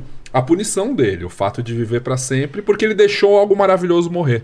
Mas é, é o que o, o professor falou, que a vida é para ser compartilhada. Quando você não tem com quem compartilhar, pra quê? Qual é o sentido da A vida e o Vocês não conhecimento. acham que É, o conhecimento faltam. também. É. Vocês não acham que falta um streaming de, de, de filmes antigos? É. Tem um outro. Tem, acho que tem, Tem o viu? Mubi, Tem- mas é meio tem de arte, um. assim, É. de Mas arte. tinha é. que ter um negócio assim que passava só filmes de até, mil- até o ano 2000, sabe? Sim, Porque é. a gente busca esses filmes e não encontra. Eu quero mostrar tantos filmes pro meu filho e não, a gente não acha. Então, isso é uma das coisas que a tecnologia pode oferecer. Pode, deveria. né? Você pode pedir para a inteligência artificial criar. Né? E ela vai criar toda uma estrutura para isso. Tem mercado. Eu acho que vale. Mas você sabe que uma das coisas também do para a geração mais nova, quando a gente estava falando no mundo digital, essa questão das referências, dos filmes, importa muito. Sua audiência é, é também de gente, gente mais nova. Então, às vezes, você perde o contato se você usa uma referência muito antiga, né? A pessoa se desconecta daquilo que você está falando. E dentro do mundo de ensino online, né? Do, do- dos, dos grandes produtores, né? Que fazem cursos e tal, tem muita gente muito nova. Né? Quando eu entrei nesse mercado lá, eventos da, da Hotmart, do que seja, assim, você vê, meu, quem são essas pessoas de 20 e poucos anos, com negócios e uma visão estruturada, assim, de tudo, de todo jeito que funciona, já ensinando coisas que eles conquistaram, né? Construíram, assim. E aí você fica se sentindo adulto. Então, assim, não é todo mundo dessa geração que tá perdido. Tem esses pontos que são pontos fora da curva, assim, dentro de uma sociedade. E o problema também da internet é o ponto fora da curva que acha que ele que todo mundo pode ser ponto fora da curva, né? Exatamente. É, imagina se o Pelé chega e fala, pô, você. Só você jogar bola, cara. É, só você treinar. É só, igu- é só ser igual eu. É, exato. Era o que eu falava para eles, para os filhos. Então. Por exemplo, se, ah, mas vou fazer vestibular, só tem 50 vagas. Eu falei, seja uma delas. Certo? Ser filho do ficará nenhuma também vaga. é. Nenhuma Tem vaga ficará 49, vaga. é. Nenhuma vaga ficará vaga. Seja Vão um deles. preenchidos. Não, as pessoas acham que ser filho do Cortella é discutir Nietzsche no café da manhã. Ser filho da Rejane é Nietzsche discutir não. Nietzsche no café da É, manhã. e eu nem eu não consigo discutir. Mas gente, acho que a gente ficava falando sobre O Nietzsche filosofia. dizia, trouxestes os vossos leões do Pireu até aqui, apenas para nos mostrardes que o Pireu não é aqui. É, assim falou Zaratustra. É, sim, falou, né? Mas não, né? A gente tem uma relação também de pai e filho que tem ônus e bônus. Tem mais bônus. Ah, mas tem mais bônus, mas é, não, a gente não, não tem esses momentos de alta discussão filosófica, todo mundo. Agora eu como virei, todo mundo. virei ensinante digital. É, O virei é aquela coisa assim, tom. isso aí é parece que veio a varinha e fez tom. Aí você vira, não. Você tem que estudar, ir É. atrás, montar método, buscar, ter objetivo, saber que não é algo que basta você apresentar. O mundo digital é aberto para qualquer pessoa. Se fosse dentro desse tipo de, né, de elasticidade e de facilidades, a gente teria uma profusão de coisas. Por isso né, que eu decidi que eu ia aprender um pouco né, para poder ensinar melhor. E para quem quiser estar com a gente nesse nessa missão. É semana que vem? tornar- é, começa domingo. Domingo agora já. Na oficina do curso online, né? São aulas introdutórias em que a gente fala sobre a criação do método, sobre os primeiros passos para você criar o seu curso online da maneira certa. Quase assim, quatro sessões para você. O que você não pode esquecer, o que é que você deve lembrar, o que é que você tem de procurar. O que existe depois é um curso chamado Ensinantes Digitais que vai lidar com aquilo que é apresentado, mas é para despertar né, a- não só a preocupação, mas o desejo também né, em relação a isso. E onde acha isso? Eles vão colocar o link? Como que é? Oficina do curso online.com.br Oficina do, con- do curso online. .com.br, se alguém puder colocar aí no chat das nossas Paquito coloca aí pra das gente. nossas equipes, o Paquito, oficina do curso online.com.br para você se inscrever e Deixa participar. fixado. É, deixa fixado Boa, nos, é maravilha. tá? Porque tem muita gente que sabe muita coisa e pode ampliar ali a sua possibilidade ao ter tudo isso que a gente tem hoje, né? Talvez não vai ser o Cortella, né? Mas talvez seja. Ele, ele- ele pode abrir um, ele pode abrir um canal no YouTube, ele É. pode é, fazer isso no TikTok, como a gente falou aqui. Tem, Eu hoje em dia tive- tem várias Eu possibilidades. tive um professor de literatura e língua portuguesa na escola estadual, professora Marina Sintra, na Consolação em São Paulo, que foi uma escola para a qual eu vim quando cheguei de Londrina com 13 anos de idade. E esse professor, ele durante um ano, ele fez algo que nos deixava um pouco assustados, que ele dizia escrever bem é escrever como Machado de Assis.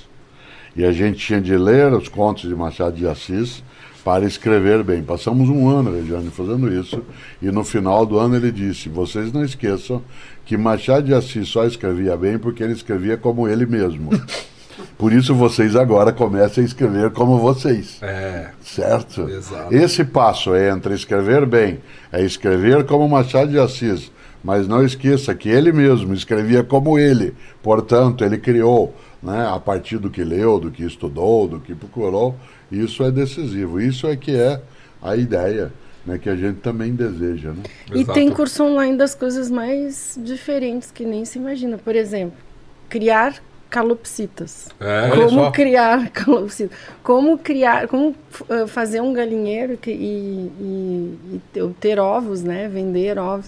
Então, assim, tem curso de muita coisa. Fora Inclusive- desses hobbies que você falou da pandemia, fazer cerveja, fazer, Ah, fazer sim, é, aham. bolo, fazer.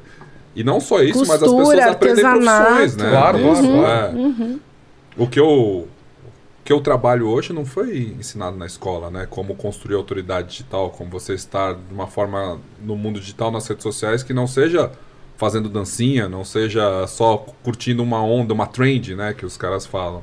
Isso aí é uma coisa que eu fui aprendendo no digital, né? Igual você falou que aprendeu a editar, é isso? Várias coisas. aprendi. Hoje em dia, tudo que eu preciso, eu vou direto no, no YouTube. Tô mexendo no Photoshop, preciso aprender a fazer uma máscara. Como fazer máscara, não sei o quê. Como fazer uma edição, como fazer uma abertura. Tudo, cara. Você acha tudo. Sempre tem alguém ensinando. Exato. E eu tô, vou lançar meu livro agora em julho. Cara, tem, tem pessoas com duas horas falando sobre como escrever um livro de fantasia. Qual é o título do teu livro? Cria um prompt no chat GPT. É Ligue os Pontos. Liga os pontos. Cria os pontos, muito bom. Cada livro é, um, é uma aventura em cima de um passatempo. Que legal. Legal. Vou mandar um pra vocês aí. Será vocês. lido com alegria. Vamos ver o que o pessoal tem dúvidas aí, Paquito. O que, que o pessoal tá comentando no chat aí? Ó, bora lá, hein? O... Seu cabelo está maravilhoso hoje. Muito com essa- obrigado. Você eu- viu? Olha, olha só Sua caindo em cima de um olho. hoje. É. Não, brincadeira, não fiz nada, não. Ó, o Guilherme Trigo, ele falou aqui: Boa noite, galera. Primeiro quero agradecer ao Vilela por sempre pro- proporcionar conteúdos incríveis. Em cima disso, gostaria de perguntar. é, Gostaria de perguntar: a educação teria que evoluir para um estímulo de busca por conhecimento ao invés de ser baseado na decoreba? Sem dúvida. Né? A memória ela é importante, mas ela não é nem exclusiva nem decisiva. Né? O, ensino tem que estimular a autonomia, a procura por si, a capacidade de indagar e, é claro, de encontrar respostas, porque do contrário, você cria uma dependência e não uma independência. né? A tarefa da educação escolar é a emancipação da pessoa e não o aprisionamento dela. né? E nesse sentido, a gente precisa alterar né, nossos modos de fazer de maneira que as pessoas ganhem mais capacidade de procurar saber quais são as perguntas adequadas, encontrar prazer naquilo que fazem, mas saber também que exige esforço. Uma coisa né? que eu aprendi com meu pai, isso eu posso falar mesmo, é que é o pensamento crítico, que perguntas são mais importantes que respostas. Saber a fazer boas perguntas, que é o que a gente está falando que vai ser uma das habilidades mais importantes nesse mundo do futuro, é onde deve ser baseado, onde deve estar o foco do nosso ensino, o pensamento crítico, a possibilidade das pessoas pensarem com a própria cabeça. Entendi. O, o Paquito, é, po- pode falar. É, ó, o Jeff Fotoni, ele perguntou aqui, é, podemos considerar a inteligência de seres não vivos ou orgânicos? Acho que ele quer dizer... Se assim, animais. se, é, se, por exemplo, a inteligência artificial Ah. deve ser considerada como uma inteligência mesmo, ou, ou ao invés de ser considerada como uma programação ou coisa do tipo, né? A É, gente eu já vi, isso. é, eu já vi gente falando que ela não é nem inteligente e nem artificial, né? que o nome, é total, o nome acabou pegando, mas É. ele é errado hoje em dia, né? Mas... Mas é um nome operacional, né? No É. ponto de partida, ele aparece exatamente. Quando o Isaac Asimov criou a obra do robô, né, ele trabalhou ali a percepção daquilo que deveria ser né, um modo maquinal de nos auxiliar na vida. É. Depois a noção de uma inteligência artificial tem a suposição de que ela é, ela é uma elaboração humana, portanto não é o que veio da natureza. Né? Por isso o artificial, do artífice que vai Ah, e certo. Sabe, faz. sabe o que é mais incrível e que surpreendeu todo mundo no chat GPT? Ah. É, a experiência do usuário, o fato dele ser um chat. De ao você perguntar, você vê as palavrinhas se escrevendo. Assim. É. Então você tem a impressão que é uma impressão, que tem alguém escrevendo aquilo em tempo real. Mas não é, aquele texto já, já, já tá pensado, só que ele vem escrevendo Ah, aos pouquinhos. a ilusão. Te dá aquela ilusão que tem um outro, um- tem um, um recipiente naquele chat que tem outra pessoa respondendo você. Então é- isso é user experience, né? Experiência do usuário. Isso que mudou o mundo de novembro pra cá, para cá, assim, que tá todo mundo fascinado, porque você tem a impressão que é assim uma inteligência real falando com você. Aquele texto, no momento que você pergunta, ele já tá pronto, rapidinho, só que É. ele vem. Mas você sabe- Você sabe que aquela pergunta que você tem que responder quando você vai entrar em um site, não sou um robô? Uhum. Vocês já pararam pra pensar que pode ser uma, um robô procurando a família dele? Pode ser. Pode ser, hein? Abandonado. Abandonado e ele Pode quer saber ser. se ele tem uma família. Olha Você que sabe triste. que a palavra robota no servo significa escravo. Ah, é? É. Mas tu sabe, Pedro, Por que eu acho que o isso, texto por isso não tá que pronto. essa ideia Ele vai se pode ser que ele procure É, outro. pelo menos pelo que o Vicenzo, né, descreveu pra mim, que ele tá estudando bastante inteligência artificial, o texto não tá pronto, não é como no Google que a gente entra no Wikipedia, o texto tá lá, ele vai te dar uma resposta que já está lá. É, mas ele poderia É. te apresentar como um texto corrido. Ele te apresenta Ah, palavra tá. por palavra, Não, entende? tudo bem. É. Mas, por exemplo, se tu fizer a mesma pergunta em diferentes. Ele ah, vai montar diferente, Ele vai sim. montar diferente, porque é a probabilidade das palavras e da. E da... Entonação de voz? É, Não, não, é O É texto. É o texto. jeito que é, é, o a, texto. é a probabilidade e a, e a relevância que aquela palavra tem naquele momento pro prompt que você deu. É Por isso que o ele Milor, calculou. que eu citei antes, dizia que a prova de que existe vida inteligente fora daqui é que eles nunca vieram. Pra que que vão vir, né? Sensacional.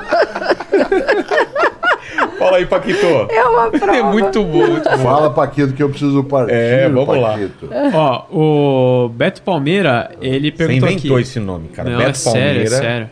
É Palmeira, infelizmente não é Palmeiras, que inclusive o jogo começa daqui a 5 minutos, hein? Ó, é, ele falou aqui, professor Cortella, qual ou quais as qualidades imprescindíveis que um professor deve cultivar e qual a virtude mais importante? Grande abraço. A virtude mais importante é a humildade intelectual. Isto é a capacidade de saber que a gente sabe bastante, mas não sabe tudo que precisa ser sabido e tem que ter disponibilidade para continuar aprendendo. Outra virtude é aquilo que o Paulo Freire chamava de paciência pedagógica. As pessoas não aprendem no mesmo ritmo, do mesmo modo, ao mesmo tempo, e por isso a paciência ela é necessária. E por último, uma outra né, forma de requisito decisivo é que você tem que ter uma afetividade né, pela atividade. A docência exige um gosto grande por lidar com pessoas. Afinal, você vai na contramão do óbvio e o teu trabalho é se meter na vida alheia. Certo? Ó, e o Ricardo, ele perguntou aqui é, o que vocês acham da positividade tóxica. Tem um episódio no A Grande Fúria do Mundo inteirinho. só chamado Positividade Tóxica. É. Que é, o, é, é a. Que é essa, essa, essa necessidade que você falou ao- de, de ser feliz o tempo ah, todo. entendi. Da felicidade não ser um momento, como se ela fosse algo perene, assim, que tem a que ser negatividade vivido. ta- é, é tão. E a, e a possibilidade de toque são, são coisas que são ruins da mesma forma. Eu acho que é, o discurso de que você tem que estar sempre bem ou tem que sempre encarar, né? E, e que você mentaliza uma coisa e isso vai aparecer na sua vida. Eu mentalizo que eu quero um- uma Ferrari e o universo Sim. vai se organizar para eu ter Eu essa acho- É Ferrari. um segredo, assim. né? É. Eu então, acho a positividade bem pior. Vou colocar na balança, né? É chato demais. né? Chato demais, é, exatamente. Mas tá lá, a grande fúria do mundo pra ouvir. Pô, que bom. O, é, é, qual deles? O Edmund Husserl, um filósofo alemão do século XIX, quando alguém dizia, como o senhor está? Ele dizia, bem, sinto apenas uma certa dificuldade em ser. Então, a positividade tóxica É. não caberia para o Edmund Husserl. Total. Porque sendo, você já não se sente bem o tempo todo. Né? Os gregos, na antiguidade, eles entendiam, diferentemente de nós, que a esperança, que é a última das virtudes ou das qualidades, entre aspas, que ficou na caixa de Pandora, era um mal e não um bem. Ah, é? Sim. Vê a esperança como um mal? Sim, a esperança, se você olhar boa parte da literatura grega daquele momento, vê que quando fica só a esperança na caixinha de Pandora, foi o nosso desespero. Porque ter esperança seria algo absolutamente negativo. Afinal, se você nada espera, não sofre. É, uma base do estoicismo. Total. É aquilo que é trabalhado, seja por Sêneca, seja por Marco Aurélio. Que não outros. depende de mim, Isso, que eu não agora, tenho controle. a esperança é a danação humana, isto é, a gente acha que pode ser menor. E pode, pode ser melhor, não menor. Né? E é interessante isso, porque a positividade tóxica ela é a exacerbação da esperança, isto é, ela é a obsessão né, pela esperança. Uma coisa é ser otimista crítico, outra coisa é ser iludido. Exato. São, são bem diferentes. Obrigado demais pelo papo aqui, adorei aqui. É, o link tá aí na- no, no chat, depois vocês mandam pra gente, coloca na Exatamente. descrição também. Só duas coisas aqui. É. Primeiro eu queria agradecer aqui a Rosane Ramos, que virou membro aqui do canal, então seja muito bem-vinda. Depois entra lá no, Nosso no grupo, do, Telegram, pra você né? encher o saco do Vilela. E eu queria perguntar pra você, Vilela, se você quer saber o resultado do jogo do Corinthians. Não, não quero. Não quero. Quer ver? Você tem Tá, certeza? fala, fala, já que você falou. Ó, tá 2 a 0 pro Corinthians, velho. Nossa! Na Isso- Vila Que Belmiro. milagre, hein? Isso eu não Na Vila esperava. Belmiro. Isso eu não É. esperava. E o do Não São esperava. Paulo? Não tinha E o esperança. de São Paulo depois vê São pra Paulo ele. depois eu vejo aqui. Tá. É, eu, queria, eu queria agradecer vocês, então, todas as informações a gente vai deixar na descrição. Acho importante pra caramba esse trabalho que vocês estão fazendo. Eu, inclusive, falar com vocês depois também, de fazer né, algum curso aí, muito legal. E vou explorar o, o, o Cortella aqui no final, pedir é, esse espacinho pra vocês, porque eu sempre faço três perguntas pros meus convidados e queria, até por causa do tempo, que, que o Cortella respondesse pra gente aqui. Então, obrigado demais. É, Cortella, olhando pra trás, a gente, a gente falou um pouco aqui, né, da, da, da- tua vivência. Qual que você acha que foi o momento mais difícil que você já passou? foi quando eu imaginei que eu teria que fazer uma escolha entre dois caminhos que eram bons. Porque Ah, a escolha mais difícil não é entre o bom e o ruim, Aí é fácil. é entre os dois bons ou entre os dois ruins. Né? E no momento que eu tive que fazer uma escolha entre aquilo que era bom e aquilo que era bom, foi mais complicado. Eu tinha 21 anos de idade, eu estava num convento da Ordem Carmelitana Descalça, era monge Uau. né? E eu tinha que decidir se eu seguiria minha rota de compromisso com o que queria dentro né, da vida religiosa ou se eu iria para a docência. Como eu estou fazendo 50 anos de magistério, a escolha foi feita. E acertada, pelo visto. Você nunca vai Ainda saber, não dá né? para saber porque Não, eu não estaria aqui se não fosse. Bom ponto. Não Você tem, estaria. um- você, tem um, você tem um ponto que eu acho que vence a discussão, pelo menos do seu lado, né? Não sei se é bom, mas. Ser em relação ao passado é só poesia. Exato, é aquele filme que você vê o efeito borboleta. Se ele tivesse. é. E aí é- a gente não sabe o que teria acontecido hoje, né? A segunda pergunta é o seguinte: não sei se te avisaram, Cortella, mas a gente vai morrer um dia, viu? Olha, não necessariamente, porque a noção de morte ela é relativa. Como Há assim? pessoas que supõem, como um dia perguntei ao Leonardo Boff, isso mesmo que você me perguntou, ele disse não. Eu estava vivendo no útero da minha mãe, dele sair para uma outra vida, e imagine que desta vida eu saia para um outro modo de vida, e aí sigo. Não é reencarnação, é a mesma forma Entendi. no mesmo tempo. Agora, o fato de todas as pessoas morrerem não significa que isso signifique, eh, indique uma ameaça. É apenas o sinal de que eu preciso tomar cuidado, que eu não tenho todo o tempo do mundo. Exato. Há uma filósofa amiga minha, Terezinha Azeredo Rios, que diz que nós não somos imortais, mas podemos ser eternos. Isto é, podemos deixar uma obra que fique. Imortais não somos, É. mas eternos podemos sê-lo. Os mexicanos acreditam né, nisso. Porque eles comemoram o dia da morte, né? O dia Com alegria. Com alegria, para lembrar dos Isso, seus. Eles exatamente. acreditam que enquanto tem alguém lembrando de você, você continua vivo, né? Sim. É bonito isso. Os romanos faziam isso também, É? né? tinham culto aos ancestrais. Se você se lembra no filme Gladiador, há um momento em Verdade. que General Máximos ele tem, enquanto ele está ainda no início do filme, assim que ele volta da batalha, ele tem dois pequenos, digamos, avatares, né, dois totemzinhos pequenos de madeira, que é a esposa e o filho. Né? Os romanos chamavam isso de lares, né? e por isso eles colocavam sempre na casa com um pouquinho de fogo em volta, e esse lugar chamava lareira. É mesmo? Veja quanta coisa inútil você não sabe. Olha só!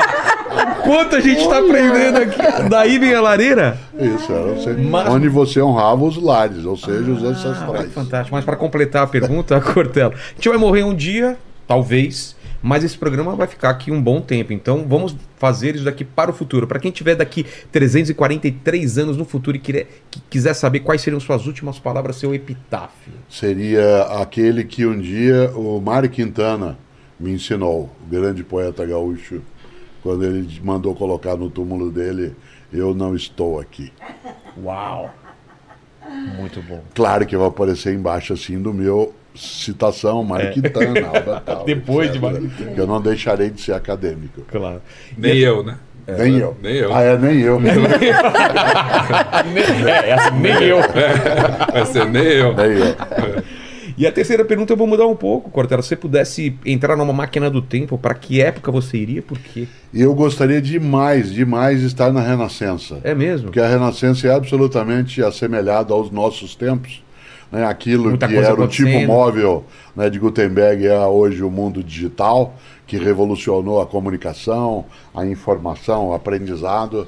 Os valores se alteraram de modo muito veloz. Se iniciou o contato com outras comunidades humanas, com as navegações. Né? Tudo aquilo que era certeza cristalizada começou a ser colocado em xeque. Né? Havia ali todo um movimento de criação, o humanismo. Né? E a marca maior disso é o homem vitruviano É. né? do Leonardo da Vinci. Aquela figura com aquela clássica, ideia é. magnífica em que com os braços abertos, mais o círculo central. Eu gostaria de encontrar o Leonardo da Vinci e estapeá-lo. Por quê? Porque não é possível uma O cara ser genialidade tão bom em tantas coisas. desse tipo. Baudelaire dizia, eu coloco a, a beleza no meu colo e a estapeio. Dar um tapa em Leonardo da Vinci. Obrigado demais, professor. Obrigado vocês. Eu, eu, eu queria que vocês aqui finalizassem, então. É, se despedir, dar o recado que vocês quiserem e terminasse assim: educação é, e aí fiquem à vontade para para definir a educação como vocês bem entenderem. Obrigado vocês que estiveram até aqui, obrigado minha mãe, é, tem- meu pai, os convidados aí que, que vocês trouxeram. Ó, tem tem é, a Cláudia, Marcos. Marcos, Patrícia. Isso é o Gilberto que tá aqui. Então, obrigado a todo mundo que esteve com a gente. Fiquem com Deus aí. Beijo no cotovelo e tchau. E agora é com vocês. A educação é o quê? Educação é se importar. Eu acho que quando a gente se importa com Pô, o bonito outro, isso. É, quando a gente se importa com o outro, com o destino do outro, com é, as sinapses né, Uhum. do outro, a gente já está educando. Então não é, não é possível educar sem se importar. Então acho que essas duas palavras ah, colam uma na Muito outra. bom. Pedro? Para mim, se preocupar com a educação é se preocu- preocupar com a transformação do outro. Então, a única forma de você ser eterno é ficar nos outros, né? E um jeito É. de ficar nos outros é passar conhecimento, é transformar o outro com aquilo que você sabe. O que é óbvio para você não é óbvio para os outros. Então, se você se espalha em conhecimento é a melhor forma de se espalhar. E, e o que vocês falaram aqui, eu, eu acredito muito, né? Se você causa uma transformação, ainda que pequena, em alguém, ele não vai esquecer isso. E vai ser grato, vai te procurar na rua, vai agradecer. E educação, professor? Educação é a capacidade de recusa ao óbvio.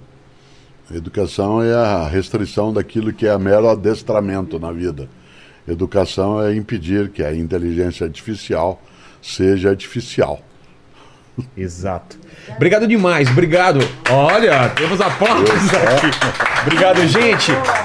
Lembrando, né, Paquito, que aquele negócio todo, se inscrever no canal, like. no Exatamente, vídeo. dá like aí, se inscreve no canal, ativa o sininho, torne-se membro E aqui, ó. e vai lá no site da Insider, tem Exato. cupom de desconto aí, ó, inteligência 12%. 12, É.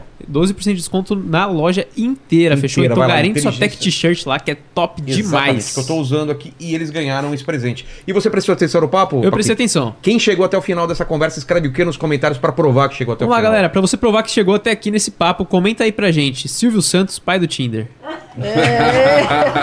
Fechou. Silvio Santos, pai do Tinder. Valeu, gente. Até mais. Muito bom.